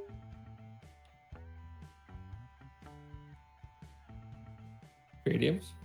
Ixi, será que a Marilis Ainda caiu? sobre isso, Ah, voltou. voltou. Voltou, a gente perdeu, mas voltou. Deu, é, deu uma leve travada. É, esse negócio que você falou de você não poder sentir, mano, isso aí você tá pedindo pra matar um ser humano. Porque você tem que, cara, você tem que internalizar tudo aquilo que, que, que passa por você, né? Você não, você não pode externalizar o negócio, uma hora isso vai explodir. Uhum. A não ser que a gente tenha uma patologia ou, sei lá, um tumor cerebral que bloqueie as emoções, é impossível a gente querer ser neutro em tudo, querer ser é, neutro. Não, não, a gente não é de gelo. Não somos. Pô, somos de carne e osso. Não somos uma pedra de gelo, velho. Pelo amor Ah, de Deus. mas. ah, Ah, não, tem- não, mas o que Cara, é pintado meu, é meu isso. pai mesmo. velho. Não sei se meu pai tá assistindo hoje, mas ca- caso ele, ele esteja, ele não, pode, não me deixa mentir. Uma vez na, na pizzaria, tava eu, ele e minha mãe. E aí a gente falando de. Falando de, de terapia. Eu falando de terapia e tal. Né? E falando, ah, tem um monte de coisa que é por causa de trauma, que depois você se ferra. Aí ele, ele falou, não lembro aonde, qual foi o contexto que levou à frase, mas eu lembro que a conversa era essa. Ele falou assim: Ah, mas não, mas eu não tenho trauma. Aí eu falei: Você não tem nenhum trauma? Ele falou: Não tenho nenhum trauma. Eu falei: Nada. Ele falou: Nada. Eu falei: Então demorou. Então demorou. É, Aí foi aí que eu, que eu, que eu entendi muito do meu pai, assim, tá ligado? Do porquê dos comportamentos dele. Se ele olha pra si mesmo e na narrativa que ele criou ele não tem nenhum trauma, então tem coisas que ele não pode nem sonhar fazer. Não, seriam mas que foi a brisa que a gente começou falando no começo. Na verdade, todo mundo tem, só que aprendeu a não sentir, cara. A galera, principalmente É. mais velha, aprendeu esse É bagulho. muito Que o, é, o, o, o homem não chora, a, a, a mulher é a parte sentimental da sociedade, de, de, de, pra tudo. Mano, não. Ô, chegou dois Isso comentários. Ô, pode falar, pode falar. Isso já puxa gancho até para uma outra coisa, que é a, achar que psicólogo é pra gente louca. é, Então, não, nada a ver. às vezes é, re- é, as pessoas reprimem os sentimentos, né? Porque, poxa, se eu sentir isso, por exemplo, se eu tiver um trauma, então quer dizer que eu preciso de um psicólogo e talvez um psiquiatra. Então, isso pode dizer que eu sou louco, mas eu não sou louco. Aí É. entra em conflito e a pessoa simplesmente não fala sobre sentimentos, não, Não, não. procura fazer terapia. E ainda mais essa coisa de louco, né? É um bagulho meio deturpado, né? Muito É, tipo, o que que é, que é o, o louco, né? louco. O louco é o bebo. O cara que tá bebo, chapado, velho. Você é louco, velho. Você tá loucaço. Porra, calma aí, velho. Mas esse cara nem é, ele está. Ele Quando está. passar o efeito do negócio, ele volta. É, então, o que que é? Não, mas existe, um- existe um preconceito com tratamentos ah, com saúde mental desde sempre, mano. É, né, Tem toda a história dos, dos manicomial, né? Que ah, os É. psicólogos e os psiquiatras lutam tanto E contra. quem que eram os loucos naquela época? Sim, Eram os moradores de rua, sim. era as empregadas domésticas que era estuprada e ficava grávida do patrão. Eram todas essas pessoas que a sociedade tentava marginalizar. Então, É. as pessoas que ficavam mais à margem da sociedade era entendida como louca e aí as pessoas simplesmente eh, existia uma carrocinha que saía na rua recolhendo as pessoas eh, e levando para os manicômios. Sim. E aí, dentro do manicômio, essas pessoas tinham uma real possibilidade de eh, desenvolver uma, uma- um transtorno mental. Porque dentro de um manicômio existem também pessoas que realmente têm algum tipo de transtorno. Não, com Elas certeza. eram medicadas sem necessidade, Nossa. várias coisas aconteciam lá. Ô, colocar aqui, ó, o Level Beat chegou aqui, o Rodolfão, mandar um salve pra ele. Falou que sobre os sentimentos, falou que ele às vezes fica procurando vídeos emocionantes no YouTube só pra chorar um pouquinho. Descobriu que chora muito fácil vendo vitórias, choros de alegria. Cara, com vitória, mano, é um bagulho que me emociona assim também. Verdade, né? O bagulho de com esporte, cara, também. eu, mano, é um bagulho que me emociona.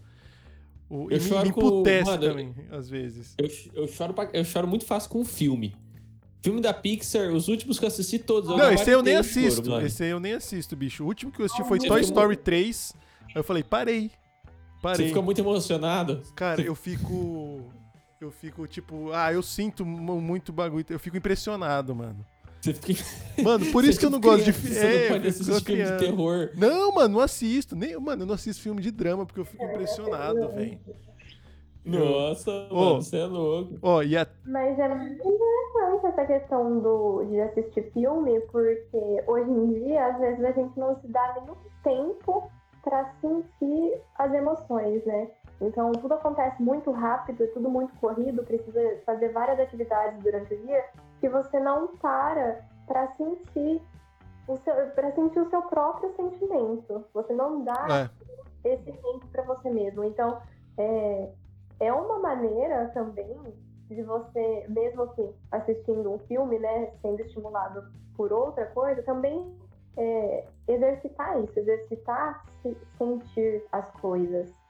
é tem, tem muita E coisa, ter né, tempo cara? de digerir também. Fala, Castro. É, não, tem, tem muita coisa. É, tempo de digerir também. Isso pode ser filme, pode ser leitura, pode ser uma atividade cultural. Mano, o esporte, tá ligado? Às vezes pode se emocionar com o esporte, assim, ou com um Eu momento. sou... Tinha, tinha um eu brother meio- que chorava com tudo, tá ligado? Ah, meu amigo tá aqui, ah, chorava pra caralho. Ele fazia questão de chorar, tá ligado? Faço questão. É, sabe o cara que. Se não é, chorou, o rolê não foi bom. É, é, o cara agradece por tudo. Pô, nós estamos aqui junto. Caralho, um momento desse aqui, uma hora batendo papo, pá, vou chorava, tá ligado? A pessoa Full Bom, eu emocionado. queria ser esses caras. Eu, eu choro, mas não choro tanto assim. É. Eu acho também esse negócio do filme. é, Essa a parada é tão corrida, tão corrida, que às vezes você assiste o filme e você, sei lá, terminou de ver o filme, você vai procurar no YouTube análise, crítica e tal. Você não se dá tempo de você ver o que, que você acha daquilo. Igual a parada de maratona série também. Você assiste 10 episódios seguidos e você acaba não absorvendo o que que aconteceu naquele episódio. Eu. Você assiste 10 seguidos. Ah, bicho, assisto. Se eu gosto e se tem todos disponível, vai. Capicho, quando sair aqui, ó, tô esperando sair Casa de Papel, o próximo aí, vai ser tudo em um dia. Como? Eu adoro, eu adoro. Mas agora, os da Marvel que tá saindo no Disney Plus é um por semana. Então contém ansiedade, tá ligado? É, então, você tem que Contém associar, você digere aquilo, você... E você- ó, Entendeu? esse bagulho que o o Shot até falou, né, mano? A gente vai sendo movido muito por internet, por tecnologia, né? Quando a gente tinha que esperar séries que saíam uma vez por semana só, e na comunidade do Orkut procurar o Tinha que torrent, esperar sair, esperar alguém legendar, alguém colocar pra baixar. e tinha que dar sorte Então de vir sem sem estar corrompido, porque às vezes vinha nada, vinha o bagulho estragado, vinha num, nossa, num formato da Para puta que pariu. É, É. Mano, é. E a gente aguentava, cara. A gente aguentava. a- a- a- E hoje a gente não aguenta mais, não. Né? Antes a gente, cara, Mas eu acho que é esperava. questão de treino, mano. Você faz um detoxzão, tá ligado? Mas assim. Qualquer dia eu vou sumir, eu vou passar um mês na Índia, sem celular, sem nada, vocês vão ver, eu vou voltar bonzinho da cabeça. é, pode ser, cara. Você pode simplesmente desligar o celular e ficar um mês em qualquer outro canto. Não precisa ser na Índia. Ah, mas na Índia tem os caras lá que é brabo, né? Ah, não Se sei. ele puder passar em outro lugar, aí top, né? É. Dá É, exatamente. governo também. É. é. Oh, Ó, perguntas no chat. ah, A Trícia, sua irmã, minha aluna, Ah. salve Trícia. ô, louco. É, eu vejo a galera a rodo postando, se tem depressão, pode me chamar pra conversar. E ela É. quer saber se estão querendo tomar os lugares dos psicólogos. E antes de você responder, eu quero só dar os meus dois centavos sobre isso, que é... Se você vê alguém que tá aparentemente deprimido, procure ir lá e você falar com a pessoa. Perguntar, tá tudo bem e tal. Porque, normalmente, se você tá deprimido... Mano, eu nem tive depressão, eu tive uma pré-depressão, segundo né, a minha analista. E eu já não sentia vontade de chegar nos outros e pedir ajuda, nada. Você não, mano, você não vai chegar e falar. Precisa de alguém vir e falar, e aí? Você tá bom? O que, que tá acontecendo? Porque dificilmente a pessoa deprimida vai atrás de ela mesmo dizer, olha, eu tô meio mal e tal. Só se for um caso muito extremo. Uhum. É, eu acho que essa é uma problemática muito grande hoje em dia, principalmente é, nos meses que a gente fala sobre saúde mental ou sobre suicídio, né? Setembro amarelo já já tem, né? já já tem, as pessoas abrem muitas caixinhas. Eu vejo também as pessoas, vem conversar comigo, se você está se sentindo mal, vem conversar comigo. Eu acho que o início dessa iniciativa pode ter sido boa, sabe? Pode ter sido, ah, se a pessoa está se sentindo sozinha, é, eu, eu disponível para você conversar comigo, né? Para jogar, trocar ideia, assim, jogar conversa fora. Mas a partir do momento que você seleciona, fala assim, olha, se você tem depressão, vem conversar comigo, é, co- como que ela colocou aqui, é, pode me chamar para conversar, sem base, sem estudo nenhum, pode ser que agrave a situação. Por exemplo, ou pode ser que você não saiba o que fazer também. O que também é muito ruim, não saber o que É, aí o fazer cara chega pra falar contigo, você fala, foda, hein, bicho. Assim nasceu. É isso, né? E assim nasceu o coach. Aí fudeu. É. É, esse o ponto. Então, é Em isso. um final de semana. É. Mas então, enfim, se você abre esse, se você se disponibiliza a conversar com uma pessoa, tenha em mente que alguém pode chegar em você e falar assim, eu quero me matar, e eu quero me matar hoje. E o que, que você vai fazer com isso? O que, que você vai fazer com essa informação? Ou é, eu tenho pensamentos negativos e a pessoa fala todos os pensamentos negativos, o que você vai fazer com isso? Você não trabalha com isso, você não tenta promover saúde. Então, eu acho que essa tentativa é, no início pode ter sido é, com um intuito bom, Bom, mas que no final acaba sendo é, agravante. eu acho que na Você real. não tá preparado, né, mano? Não, pros mano, eu acho que na verdade o movimento é o contrário. Não é a pessoa que tá se sentindo mal com os pensamentos negativos que tem que ir atrás. É, eu acho que é a gente ter uma percepção no que tá ao nosso alcance da gente chegar até a pessoa. Por exemplo, assim, É, que eu tava falando É. você no começo. é isso aí, por exemplo, assim, eu sinto que uma pessoa tá com muitos pensamentos negativos, que existe uma eminência, por exemplo, de, de um- de pensamentos de morte, por exemplo. Eu chegar perto e falar assim, ô, vou ficar com você hoje aqui. Vou lá na casa do shot, ô, mano, vou ficar com você aqui.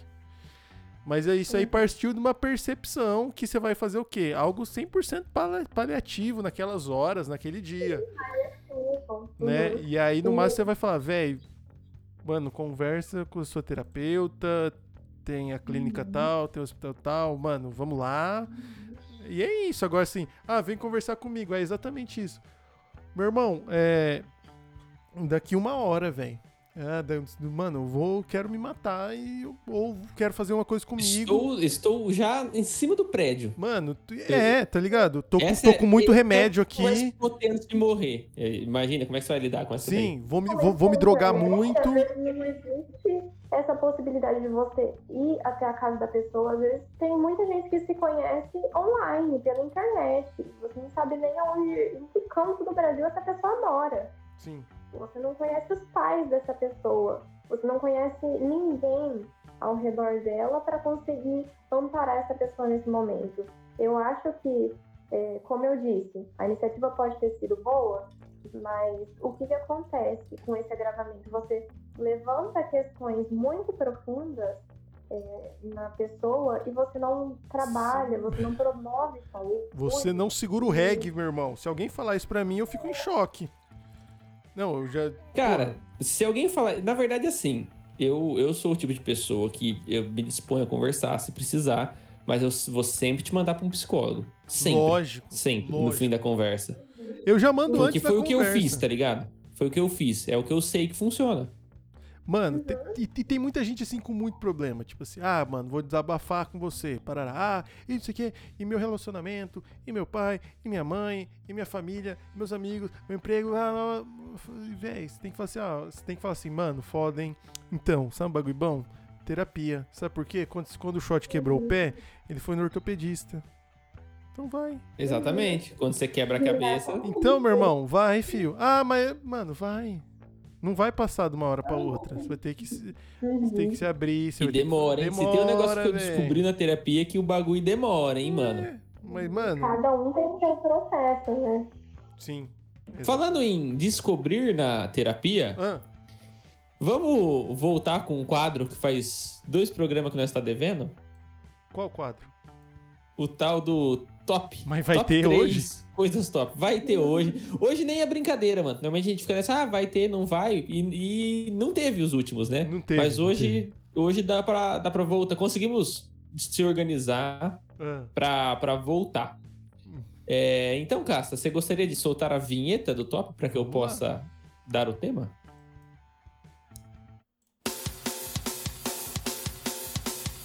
Top three answers on the board.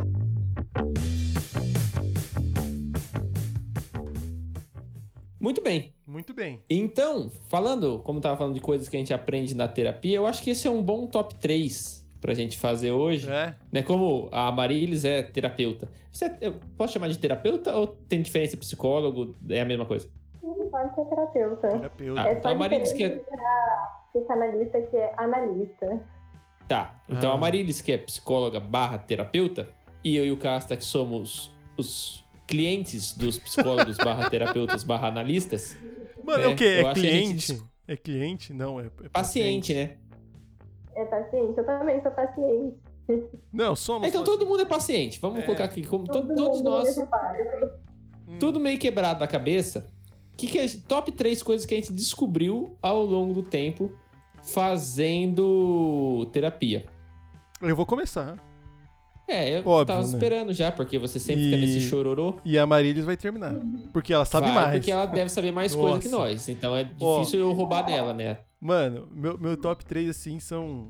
O primeiro é uma coisa específica minha, ou de quem tem a mesma situação comigo. Isso aí foi no, no meu primeiro dia de terapia, eu descobri. É, eu descobri que eu era casado. Porque quando eu cheguei pra fazer terapia, a minha terapeuta falou assim: Ah, você namora? Eu falei: Ah, namoro. Mas é casado? Eu falei: Não, não sou casado. Assim, é? E onde seu namorado mora? Não, mora comigo. Aí ela falou assim: Mas você não é casado? Falei, não, a gente namora. Mas mora com você. É, faz quanto tempo? Ah, um, ano e pouco. E vocês não são casados. Aí eu falei, é. Ligado? a voz foi ficando pini, a voz foi sumindo. Assim, ela falou assim: você sabe que você vive um casamento, né? Aí eu falei, é. Então eu descobri que eu era casado no casamento, no- fazendo terapia, né, já. E legalmente também, né? Por mais que tenha papel, por mais que tenha religi... Ah, cerimônia- se a larga do vai levar tudo, fi. É, então, mas é, foi um bagulho que eu descobri, assim, e realmente foi uma descoberta que você fala, porra, é, é verdade, eu levo uma vida de casado, divido conta, casa, tudo, né? Então, foi uma coisa que eu descobri. A segunda coisa que foi. É... Só antes de ir pra segunda, Ah, eu. Quando eu comecei a fazer terapia ainda, eu não tinha casado. Né? Eu não tinha nem noivado, na real. E minha terapeuta falava, que eu também falava, ah, mas você é casado? Eu falei, não, a gente namora. Tinha, tinha esse mesmo rolê aí. Mas eu falei, ah, depois eu aceitei. Mas não foi uma parada que eu falei, nossa, meu Deus. Mas eu, eu sou, é, eu não, mano, aceitei mas ele. é, é o que ela falou assim, você vive um casamento. O papel, É, a religião, não interessa, velho. Você vive É. um casamento, né? E... Caralho, minha terapeuta já acompanhou cinco estados civis diferentes meus. Namorando, noivo, casado e. Aliás, quatro, né? E divorciado. Boa, tá certo. Mesmo terapeuta. Aí sim. O, o segundo, Bato, é um bagulho que eu aprendi porque eu fui, eu procurei muito terapia por conta disso, que é o corpo fala para um caralho. Porque eu sou uma pessoa que somatiza muito. Então, cara. Você fica com dor de estômago. Não, mano, não é o estômago, né? Então eu tenho momentos assim, já tive é, órgãos de choque diferente, locais de choque diferente, né? É, cabeça, gargantas, costas, tipo assim. Então, ou seja, o corpo fala. E muitas vezes já fui investigar várias coisas, você não tem nada, você tem um, um algo psicossomático que vem pra você de determinados traumas e ideias e coisas você pensa. Mas assim, fala muito, mano. O corpo fala pra um caralho, velho. E você sente, mano, às vezes, tipo, dores de cabeça, ouvido, peito, tá ligado? Tem gente Tirando que, a brisa que da ansiedade, eu no- não tenho muito no corpo. Eu- pelo menos eu não, eu não sinto muito. Eu tenho, quando, quando eu tenho um ataque de ansiedade mais forte, assim, eu sinto sintomas, né? Do respiração curta, né? Ah, o coração sim. acelera, a cabeça Não, leve tem, e tal. tem gente que, cara, dá, Mas dá eu não tenho muito essa brisa do, do psicossomático. É, eu tenho.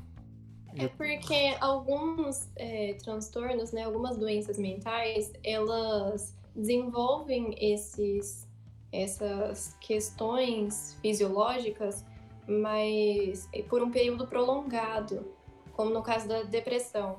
É, você não vai um dia não querer sair de casa ou se sentir indisposto ou com as energias baixas e no outro dia tá tudo bem. Uhum. Então é uma coisa que vai sendo construída É. você tem ganha de, ganho de peso ou perda de peso, né? É muito frequente. Então, várias coisas são modificadas, mas por um período mais longo, é mais é, dividido. É, Você não não, sente. mano. E, cara, já senti os bagulho. E aí, tipo, ia investigar, mano. Tipo assim, ia em médico. Porra, fazer raio-x, ultrassom, o cara é 4. Aí. É, eu emagreço. Eu, Mas ponto, nesse, você tipo de somatiza. eu emagreço. Somatizou. Agora pensando melhor. Não, mano, tem gente que emagrece pra um caralho porque ataca o estômago, por exemplo. Ansiedade ou. Ah, tipo, não, eu só, eu só deixo de comer e eu É. acho que meu corpo ele dá uma mirrada meio Sim. que. Fala assim, ah, mano, vou dar uma mirrada aqui que eu tô triste. É, mas é como a Marilis falou, né? O, a coisa mais integrada desse universo é o, o corpo humano, né? É a coisa que mais, assim, que a gente consegue entender como integração. É, ótima, uma- tá ligado? Uma corporação mesmo. É, né? tá ligado? De fu- funcionamento. E o terceiro, sim, é a questão até que eu disse, né? Que o nosso corpo, ele funciona tudo a junto. todo vapor e tudo ao mesmo tempo. É. Não é fragmentado. Agora, o terceiro é o seguinte. Eu descobri que todo mundo é um bando de criança com a cabeça fudida. Roubou o meu. o, meu Mano, o meu era isso aí. cara- Deixa sua- basicamente, a sua infância te fudeu. Te fudeu. É que- o- É a isso que eu tenho pra te construção, dizer. a Basicamente, a tua construção, infância te fudeu e agora você vai tentar arrumar isso daí depois de velho. a construção psíquica de pai e mãe te fudeu. A- a- a- e, enfim, e você perpassou pela sociedade todos esses anos dessa maneira. E tá todo mundo, todo mundo é uma criança fudida. O bem da verdade é isso. Sim. É, sobre isso, eu até gostaria de pontuar que eu acho que é uma coisa que também tem refletido na nossa situação atual, na saúde mental atual, porque durante a pandemia, é, muitas pessoas já tinham alcançado a independência e estava conseguindo viver bem, aí perdeu o emprego e teve que voltar para casa dos pais. E algumas coisas voltam, né? Porque você vo acaba voltando para um ambiente que pode ser um ambiente tóxico para você. E realmente é uma coisa difícil de lidar. É. Né? Tem vários gatilhos E ali dentro, é- né? mano, é uma- cheio, é uma cheio coisa de gatinho que- no ambiente. É uma coisa que eu vejo que tem muita gente que fala isso hoje, psicólogos, né, psicólogas, analistas, enfim, sobre parentescos tóxicos, né, que, que a gente é, foi criado, enfim, que, que perpassa aí, sabe, tio, tia, mãe, pai, irmão, irmã, primo, vó, vô. Eu, eu, vi, eu vi uns bagulho esses tempos de algum, de algum colega, assim, falando sobre isso. E é um bagulho que existe, né? Não é porque é parente que é. Eu, eu já conversei com o pessoal no meu Instagram sobre isso também, e é uma questão que aparece bastante, porque é, acontece também uma naturalização de você ser uma pessoa tóxica. Sim. É, então começa a naturalizar movimentos que são tóxicos. Romantiza, né? Família.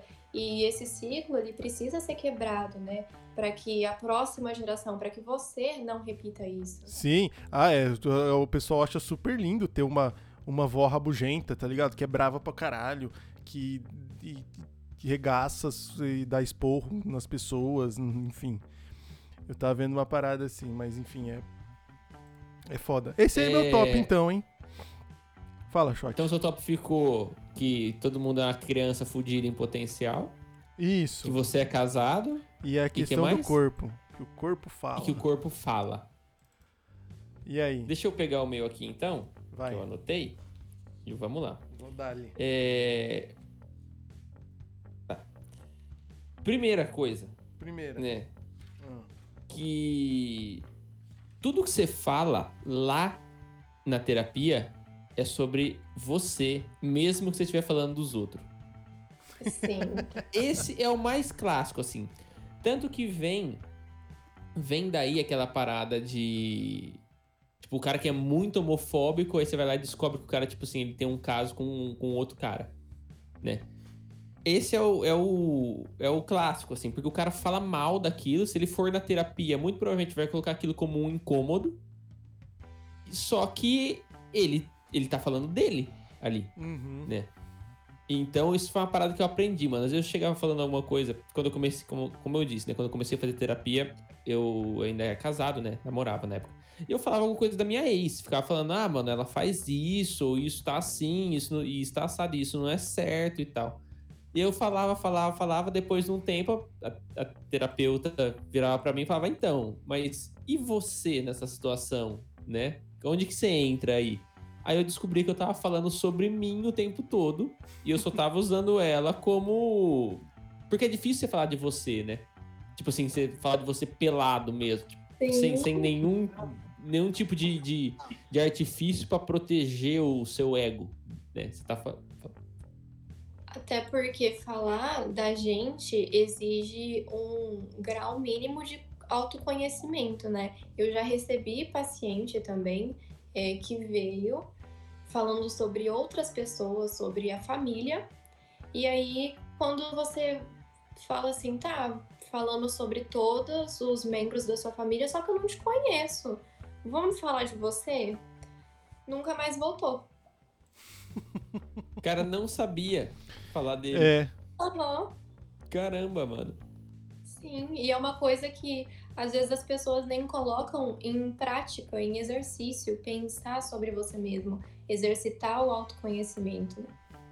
É, porque pensar sobre você mesmo pode ser duro, né? Porque essa, essa coisa toda que eu falei, né? Tipo, que foi, que foi foda pra mim, porque o meu modelo, que o modelo que me foi dado de, de homem, de masculino, não batia com o meu. E eu ficava, mano, será que eu não sou homem então? Por que que isso tá acontecendo? Hoje eu falo disso com naturalidade.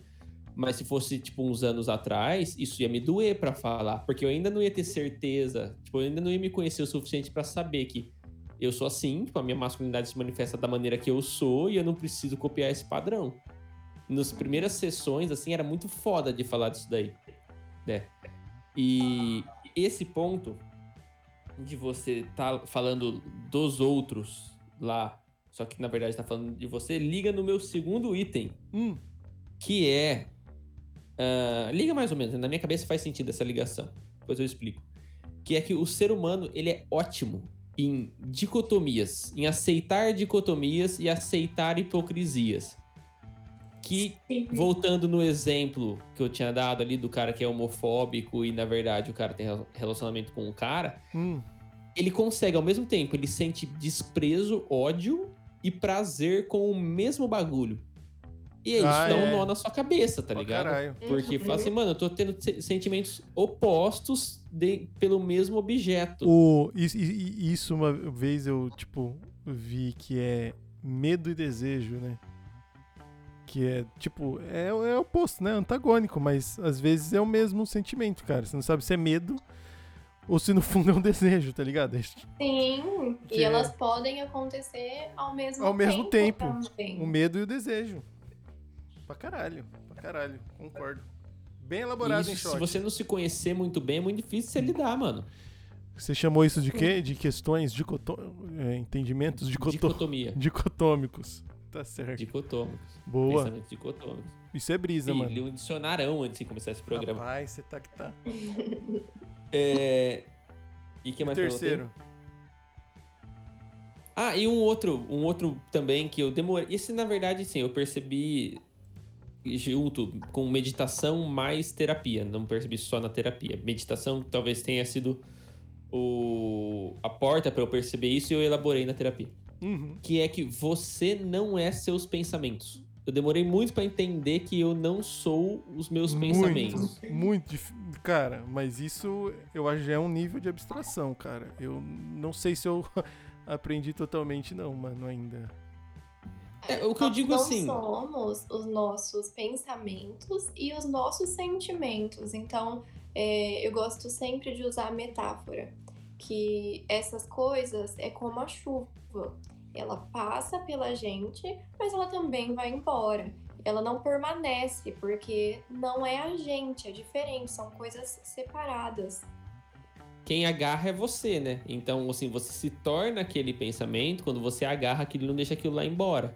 E Então, se for um pensamento ruim, você vai se tornar um negócio bad, tá esse é um esse é o problema, que eu acho que é tipo ansiedade, né? Como você entende. Fala, ah, mas eu tô sentindo, eu tô sentindo, tô idealizando, tô vendo isso. Mas, tipo, isso não é você. Mas você se apegou. Uhum. Putz, isso é difícil pra caralho. Isso, eu acho que Com isso é um nível de abstração bem grande. certeza. Bem grande, assim, tipo. Pesado, pesado. E tanto a gente não é os nossos pensamentos, porque eu não vou lembrar quem são os teóricos agora, tá? Mas Não, aqui não nem entra. É, Aqui não é. entram teóricos. Aqui não entram É, então. teóricos. Mas só que não existe o, o, o eu, tá ligado? Tipo assim, um eu uníssono. Tipo, uma- um carinha que mora dentro da sua cabeça e esse carinha, ele tem a- as, os desejos, os medos, as paradas dele, tudo muito certinho, assim. Então, ah, qual que é o meu maior desejo, tá ligado? Ou qual que é o meu maior medo? Não tem um negócio. Na verdade, é o, mano, o seu cérebro é um monte de impulso elétrico, dicotômico, muitas vezes, acontecendo ao mesmo tempo. E não tem uma voz interior. Ah, a minha voz interior. Não tem nenhuma evidência de que isso existe. Na verdade, a gente é um. Mano, a gente é um barulhão, tá ligado? E nesse barulhão nós vai pescando uns bagulho e falando, beleza, é isso aqui eu acho. E você vai. Sim, é, eu acho que isso também acaba entrando em questão de personalidade, né? Porque existem muitos pensamentos errados sobre personalidade. Ah, essa pessoa tem personalidade forte, essa personalidade assim. A gente não é a todo momento a nossa personalidade também, porque a personalidade ela é definida por um conjunto de comportamentos ou pensamentos que geralmente são os mesmos, mas não a todo momento. Então, essa é uma questão que é bem complexa, né, da gente discutir, porque é, não, não é o que define a gente é, é realmente o que a gente acaba agarrando, Sim. né? E aí a- vai entra também o autoconhecimento, o que que é meu e o que não é meu, né? Nossa, isso daí foi uma guerra E nos fora primeiros anos de que- terapia. O que, que é meu e o que, que é do outro. Ó, Tem um comentário sobre tudo isso do Rodolfo aqui, Casta? Você pode ler pra nós? Leio. Mas, mas eu ia falar que além disso, as questões ambientais, né? Onde a gente cresce, onde a gente vive, com quem a gente se relaciona, tudo isso vai, vai junto, né?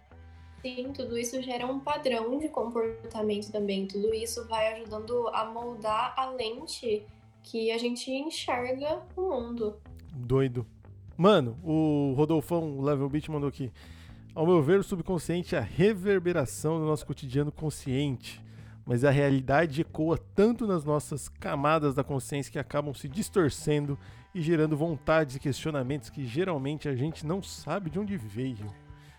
Olha, eu acho que isso depende de algumas variáveis.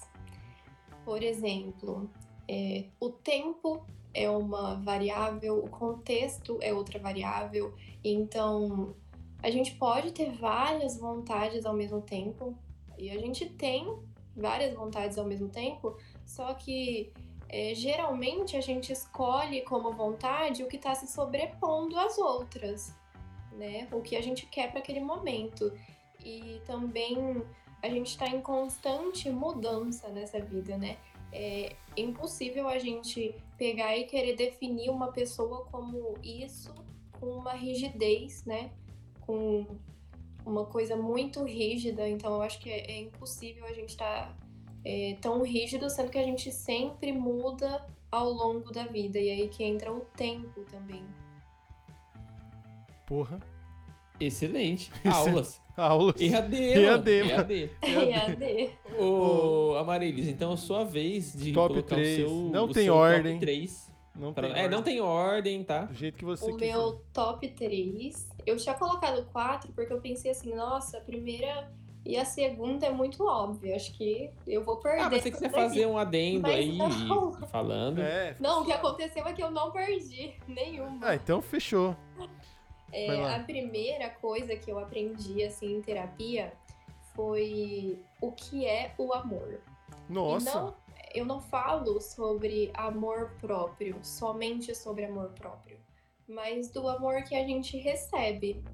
Então, eu não entendia o que, que era o amor. Eu, eu confundia com muitas outras coisas. Eu confundia amor com tristeza, amor com, é, com, com várias outras coisas, né? Na vida e coisas negativas. Então eu associava coisas negativas, uma pessoa totalmente escrota, ao amor. Então quando eu vi uma pessoa escrota, eu, eu falava, nossa, isso daqui é amor. E Rapaz, nunca pensei isso nisso. foi essencial. Mas como assim? Tipo, sei lá, se eu tô tratando alguém mal, tipo assim, é porque eu amo uma pessoa porque eu quero o bem dela, na verdade? Tipo, tipo, tipo isso? Ahn, eu acho que é mais sobre questões tóxicas, sobre ações Entendi. tóxicas, Ah, relacionamento sim. tóxico. Eu, inclusive, estava dentro de um relacionamento tóxico e eu não enxergava isso. Pode crer. então, era uma coisa mais assim: é, coloca uma jaqueta porque tá frio. Mas na verdade era coloca uma jaqueta porque eu não quero que ninguém te veja. Eu entendi. Entende? Ah, sim, ah, não. entendi. Não, não, E é, aí- dizem E existe que. muito essa confusão hoje em dia entre o que, que é tóxico e o que, que não é tóxico, né? Uhum. O- Qual que é a intenção dessa pessoa fazendo isso? Ela tá. é, eu acho que é muito confundido com o cuidado. Né? É, é. Não, é, e assim, é, rom- acho que romantizaram tanto o cuidado que virou um abuso. E Uhum. real- é, realme- agora deu, deu pra entender, realmente. Eu acho que e, tudo, todas essas palavras, assim, cara, elas são muito ardilosas, tipo, até o tóxico, porque também se você, se você usa qualquer coisa que você usar exaustão, vai perdendo o sentido, Sim. saca? E Então aí fica muito difícil de você definir, ah, que, tipo, isso tá sendo tóxico, isso não tá. Porque às vezes essa pessoa, mano, ela só te- ah, teve um acesso de raiva pontual ali. Ela não é uma pessoa tóxica, ela só teve um momento merda, Sim. né? Uhum. E às vezes a- é Ah, jogado, é jogado não, nessa. sim, mas, Mas, aí então, a você- reincidência, você agora a você recorrência. o que é o amor? É? Sim, com certeza. Olha Você só. consegue E colocar depois- uma frase pra compartilhar com a gente? Nossa, mas aí é muito difícil colocar em uma frase. Não, não numa frase, mas num- numa ideia, assim. Tá. É, eu acho que o amor, ele é cuidado, mas um cuidado é, de uma pessoa que realmente se importa com você. Eu acho que tem por trás essa questão de realmente se importar com o outro, não só fingir que se importa. E... Importar genuinamente a ponto de se acontecer uma coisa que a pessoa vai doer em você de verdade. Sim, e eu acho assim que é muito confundido com tristeza hoje em dia, porque temos muitas decepções amorosas ao longo da vida, é claro, né? E a gente começa a confundir isso, né? Ah, então o amor é um ciclo e que vai me trazer tristeza. Não, o amor Não. é o ciclo, é, é, o meio do ciclo que fez coisas felizes, o que fez coisas boas, e não o término, né? Sim. Ele é do início ao meio, não ao fim. Não, é, não se resume ao fim, né? O... E, Fala, desculpa. Eu acho que é, é, isso é muito importante, porque depois que eu aprendi o que é o amor, o que é receber um amor de verdade, eu também comecei a exigir mais das pessoas, né? E hoje eu tenho do meu lado uma pessoa que eu consigo dizer que é amor e que é recíproco. Eu acho que reciprocidade também é uma questão muito pesada, porque hoje eu vejo muita gente é, tentando pescar o amor em quem não tá te devolvendo nada. Né? E reciprocidade é um bagulho difícil, é mano. Difícil. A, a, sua expectativa é diferente da expectativa da pessoa. Sim. Sim, sim.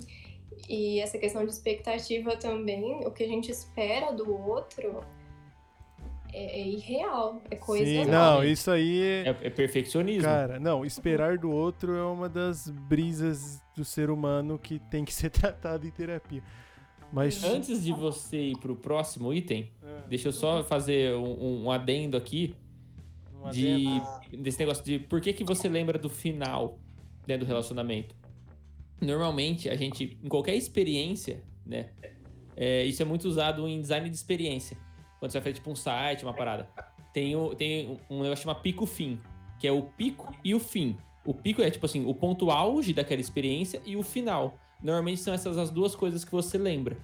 Então, se você teve um final merda num relacionamento, você vai começar a associar relacionamentos com aquilo. E o ponto auge, às vezes, ele vai ser influenciado por esse final. Então, o ponto auge, em vez de ser uma viagem muito da hora que vocês fizeram, pode ser uma treta muito grande que vocês tiveram. E aí, depois de meses, terminou. Então, é o pico fim. Uhum. Que é como Sim. a gente lembra das experiências. Pode lá. Completamente. Você pode esquecer de tudo de bom né, que foi vivido e focar e se apegar ao, ao final, ao que, que aconteceu no final, né? É, mas eu acho assim que a vida, é, não só para relacionamentos, mas como para projetos que a gente faz é, na vida, eu quero alcançar uma meta. É, a gente tem que aproveitar a cada momento e não focar só no final, porque esse final ele pode também ser um final feliz, né? Vamos colocar aqui é, uma meta, é, eu quero ganhar é, tantos reais no fim do mês, eu quero atingir essa meta. Para isso eu vou ter que fazer o quê? Vou ter que trabalhar. Mas como que eu torno esse trabalhar, esse processo, uma coisa mais leve e uma coisa para que eu possa realmente aproveitar o processo, né? Não só focar no final, porque senão a gente ah. não vai viver feliz nunca. Porque quando eu alcançar a minha meta, no próximo mês eu vou querer mais. Aí eu vou viver um, eu vou comemorar um dia e aí no outro dia minha meta já é outra e eu tenho que trabalhar o mês inteiro, tenho que trabalhar 29 dias para no dia 30 eu ser feliz, talvez. Mano, eu tenho. Tem, quem, quem que fala isso? Tem uma frase que é muito parecida que o Paulo Freire fala: tanto tão importante quanto conquistar é o processo de busca, né? Tão importante quanto uhum. sei o conhecimento, o processo de busca, enfim. Mano, processos, né? Eu, nossa, falo pra caralho disso aí em terapia, né? A parte principal da vida é o processo, não é, é editar o podcast e colocar no ar. Isso é chato pra um caralho. O legal é agora. O legal tá Exatamente. sendo agora. O legal tá sendo agora. Sem dúvidas, uhum. porra. E, e segundo a vida item. realmente tá dentro do processo, né? A gente Boa. vive o essa, a gente vive 29 dias, o dia 30, não só o dia 30. Sim. Sim, sim. Pô, sem dúvidas. Você, é, mano, é aquele negócio, do, aquela frase clássica de quadrinho que você compra na Tok Stock. Enjoy the ride, né? Aproveite a viagem, porque É. o destino é, o destino é o de menos. É difícil fazer isso? É. Aliás, eu vou fazer, antes de você ir pro seu segundo item, eu vou só fazer um parênteses aqui. Tudo que a gente falou aqui de dica e de tudo mais, que, ah, eu sei fazer, eu me conheço assim. Mano, eu sei fazer, eu me conheço, mas não quer dizer que eu faça. Então eu posso sair daqui agora e ir pro chuveiro chorar que vocês não vão nem saber. Não vou fazer, É. eu poderia. Uhum.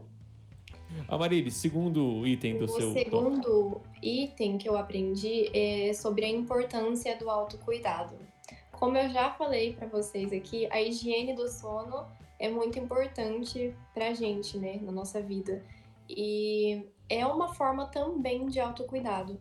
Mas existem outros tipos de autocuidado, é, como cuidar da sua pele, cuidar do seu rosto, fazer uma maquiagem, passar um batom. É, autocuidado, fazer um exercício, ele estimula o nosso cérebro a continuar trabalhando para isso. Então, é, eu volto é, a falar, né, que eu sempre falo no meu Instagram, sobre o hábito, a criar um hábito, né? Em 21 dias, a gente consegue criar um hábito. E aí eu comecei a usar isso para criar hábitos de autocuidado, porque isso acaba promovendo sim saúde mental, mesmo que minimamente. Porque se eu faço um exercício, hoje eu vou, vou correr é, na pista, né? E eu, mesmo que eu corra pouco, poxa, hoje eu consegui sair de casa e correr. Então isso já dá uma gota aqui de felicidade para mim. Já libera um pouco do hormônio, né? Demais. 100%. Com, com, com, E é, é muito, é realmente muito importante para nossa saúde mental praticar algum tipo de autocuidado. É, já fica aí outra dica para Fica a dica, adoramos dicas. A gente adora Dica. dicas. Gostamos disso. É, aí, é, outro tópico, o terceiro tópico, é o que eu sempre falo é, a todo momento, que a vida não precisa ser tão dura. Então a gente precisa repensar as coisas a todo momento. Foi uma coisa que eu aprendi demais em terapia. Porque uma coisa que, às vezes, uma situação que eu levo para terapia, que é uma situação que tá me deixando aflita, me deixando triste, pode ser enxergada de uma forma, pode ser interpretada de uma outra forma que traga uma emoção, talvez não feliz, mas pelo menos neutra, né? Porque existem situações na nossa vida que a gente não controla. Existem situações como mortes que não tem como a gente controlar, não tem como a gente controlar perdas. Então, o que foge do, do nosso autocontrole, que é muito ruim, que não tem como eu falar que uma morte é positiva, eu não vou tentar positivar isso, eu vou tentar pelo menos deixar ne na neutralidade e não viver a vida de uma forma tão difícil, tão Remoendo as paradas que acontecem, né? Uhum. Esse foi o terceiro tópico que eu aprendi que foi muito bom em terapia. Maravilhoso, maravilhoso. Cara, isso daí eu, eu tenho um pouco de dificuldade de pôr em prática, mas eu tento bastante. Porra, não, Pegando é- novamente o exemplo da, da, da perna aqui, né? Na hora, que, na hora que eu quebrei e tal. Eu sabia que ia ser uma situação merda. Obviamente, está sendo ainda uma situação merda. Só que eu tento olhar e falar, tá, beleza. É uma merda, não tem como não ser, né? Não posso andar, não tem como isso ser bom. Só que o que, que eu consigo enxergar disso além de ser uma merda? É, Tipo, o que, que eu Uhum. consigo aprender com essas paradas? Eu não acredito muito nesse papo, né? Pela minha, talvez pela minha formação espiritual, de que tudo acontece por uma razão e que Uhum. você tá passando por uma aprovação. É. Não acho que tem uma razão, acho que eu só dei azar. Só que já dei azar, mano, já aconteceu, não tem como voltar atrás. A partir de agora, o que, que eu faço? Aí eu vou tentar buscar esse significado um pouco mais Fisioterapia. leve. Fisioterapia você faz agora. Faço também fisioterapia. Toma mas com a remedinho, faz fisioterapia. Você coloca no travesseiro e dorme por enquanto. Zoeira. Não é bem assim, vamos É, falar sobre verdade, isso também. verdade. Leva pra terapia. É, Não é leve para a tia. Eu levo, mas eu levo. Mano. Gente, minha terapia nos últimos dois meses foi só falando, não, eu queria andar. Ah, sensacional. Bom, bom, mano, acho que assim, depois de um, um- vou voltar com o top, terminamos mais do que bem, né? Fazia tempo que acabava com o Quinquagésimo, topzinho, né? É, 51 primeiro, né? O episódio número 51 do nosso querido podcast. Bom, como de, de, de praxe, quem vai terminar o nosso programa é a Marilis, né? E, então aproveito para me despedir de todo mundo que participou do chat. Lembrarem vocês de que se vocês estão no YouTube, né, deixar o like, se inscrever no nosso canal. ah, enfim, ativar a notificação, aperta todos os botões. Gostamos de dislike também. Comentem depois, cara, que o vídeo tiver já postado, né? Que sair do, do modo ao vivo, Isso. Né? Gente, vocês estão na internet faz É, tempo, vocês pô. sabem como é que é o negócio. Agora, se você tá na Smart TV, aperta o botão do meio, vai aparecer lá o joinha, cara. Você clica nele que ajuda nós também. Porque agora somos youtube.com barra Boteco Elétrico Podcast. Conquistamos a. URL. Sigam a gente em Boteco Elétrico Podcast lá no, no Instagram e no TikTok, né? Os cortes do programa aqui com a Marilis vai sair lá durante a semana. Segunda e terça estão no ar, né? Até sábado estamos nos agregadores já com, com esse episódio na íntegra para vocês. Se vocês puderem, vocês podem ajudar a gente também com o Pix ou com o PicPay. Boteco Elétrico Lembrando Podcast. que ganha publizinha no Ah, começo do é, programa. boteco Elétrico Podcast arroba gmail, você ganha a publi mais barata da internet. Certo? Bom, agradeço muito a Marilis, a todo mundo que participou aqui, né? Antemão, devolvo pro shot e depois a Marilis faz suas considerações pra gente terminar. Valeu, galera. Gente, então aí, obrigado a todo mundo do chat que participou da hora. Obrigado você que está ouvindo agora posteriormente. Se quiser participar tardiamente, você pode mandar uma mensagem para nós ou para a Marilis. As redes delas estão na descrição do vídeo. Tá aqui na tagzinha que aparece em cima da cabeça dela também, tá? É, tem os arroba de todo mundo. Adiciona nós lá no Instagram. Adiciona eu, adiciona o Casta, adiciona a Marilis, adiciona o podcast. É, Outra coisa, você tá meio dodói da cabeça, procura ajuda. Você não é louco, eu já tive, procurei, deu certo. O Casta teve, procurou, tá dando certo ali. A Marilis também, que é psicóloga, tá procurando. Você só tá meio dodói, igual você fica dodói da perninha, do bracinho, da barriguinha. Você tá dodói da cabeça, você vai lá, procura ajuda, tá? Não tenta se, se tratar sozinho e tal, que às vezes não dá, mano. Então, se você puder, procura uma ajuda. Gente, até semana que vem, a. O programa é seu pra você fazer. Se você tiver mais alguma coisa que você Bom. gostaria de acrescentar, que você acha que faltou, mano, fica à vontade. E, é, nessa, nessa conclusão aí do Rafael, eu já me senti ouvindo a NBA. que eles ficam. Se você tá na sua Smart TV. Oi, eu preciso falar que eu, eu, eu vi, eu aprendi, eu vi isso na transmissão da NBA Brasil no YouTube. Eles falaram, se você. E o cara é bem animado, ele fala assim: você está assistindo aqui na sua Smart TV, precisamos de 10 mil likes. Fala, aperte o botão de ok, vai aparecer três pontinhos e você clica no joinha. Igualzinho. Mas foi lá de lá que eu tirei isso mesmo. E faz muito sentido, mano. Porque tem Uhum. gente que assiste a gente na TV. E aí Sim, lembrei. eu disso. mesma. Que massa. Mas então, tem só mais uma problematização que eu acho que é importante trazer para contextualizar também por que, que a gente está se sentindo assim, né, nesse momento. É, é a questão do lazer.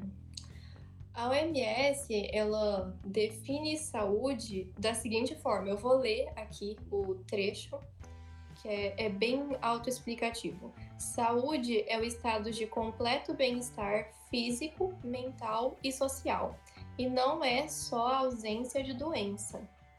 Então, com isso, a gente já tira a reflexão de que o lazer hoje está sendo uma coisa muito é, selecionada. Diminuto, né? Sendo muito pequenininho ali. Sim. não é todo mundo que tem acesso ao lazer.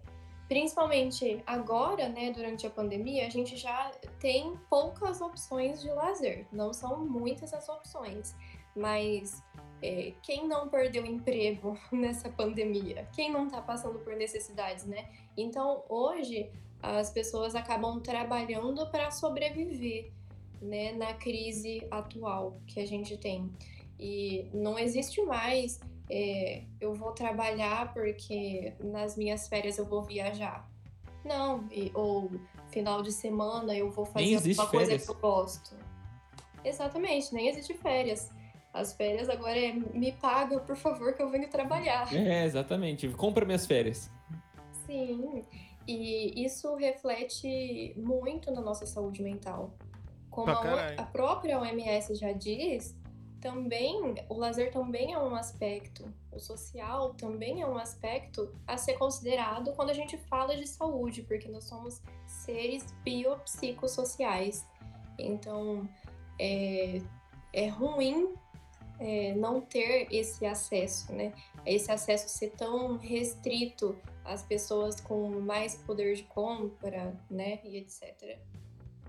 E a última coisa que eu quero dizer é que a saúde, falar sobre saúde mental não é falar só sobre coisas bobas. Como vocês puderam ver, hoje a gente trouxe várias coisas que também são ruins.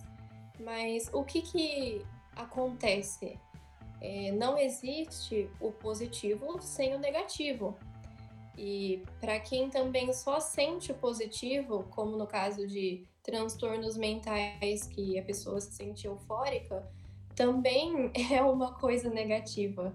Então, não existe um sem o outro. Então, quando a gente fala sobre saúde mental, obviamente a gente nunca vai falar só sobre coisas boas mas sobre a importância da gente não absorver as coisas ruins que tem ao nosso redor, né?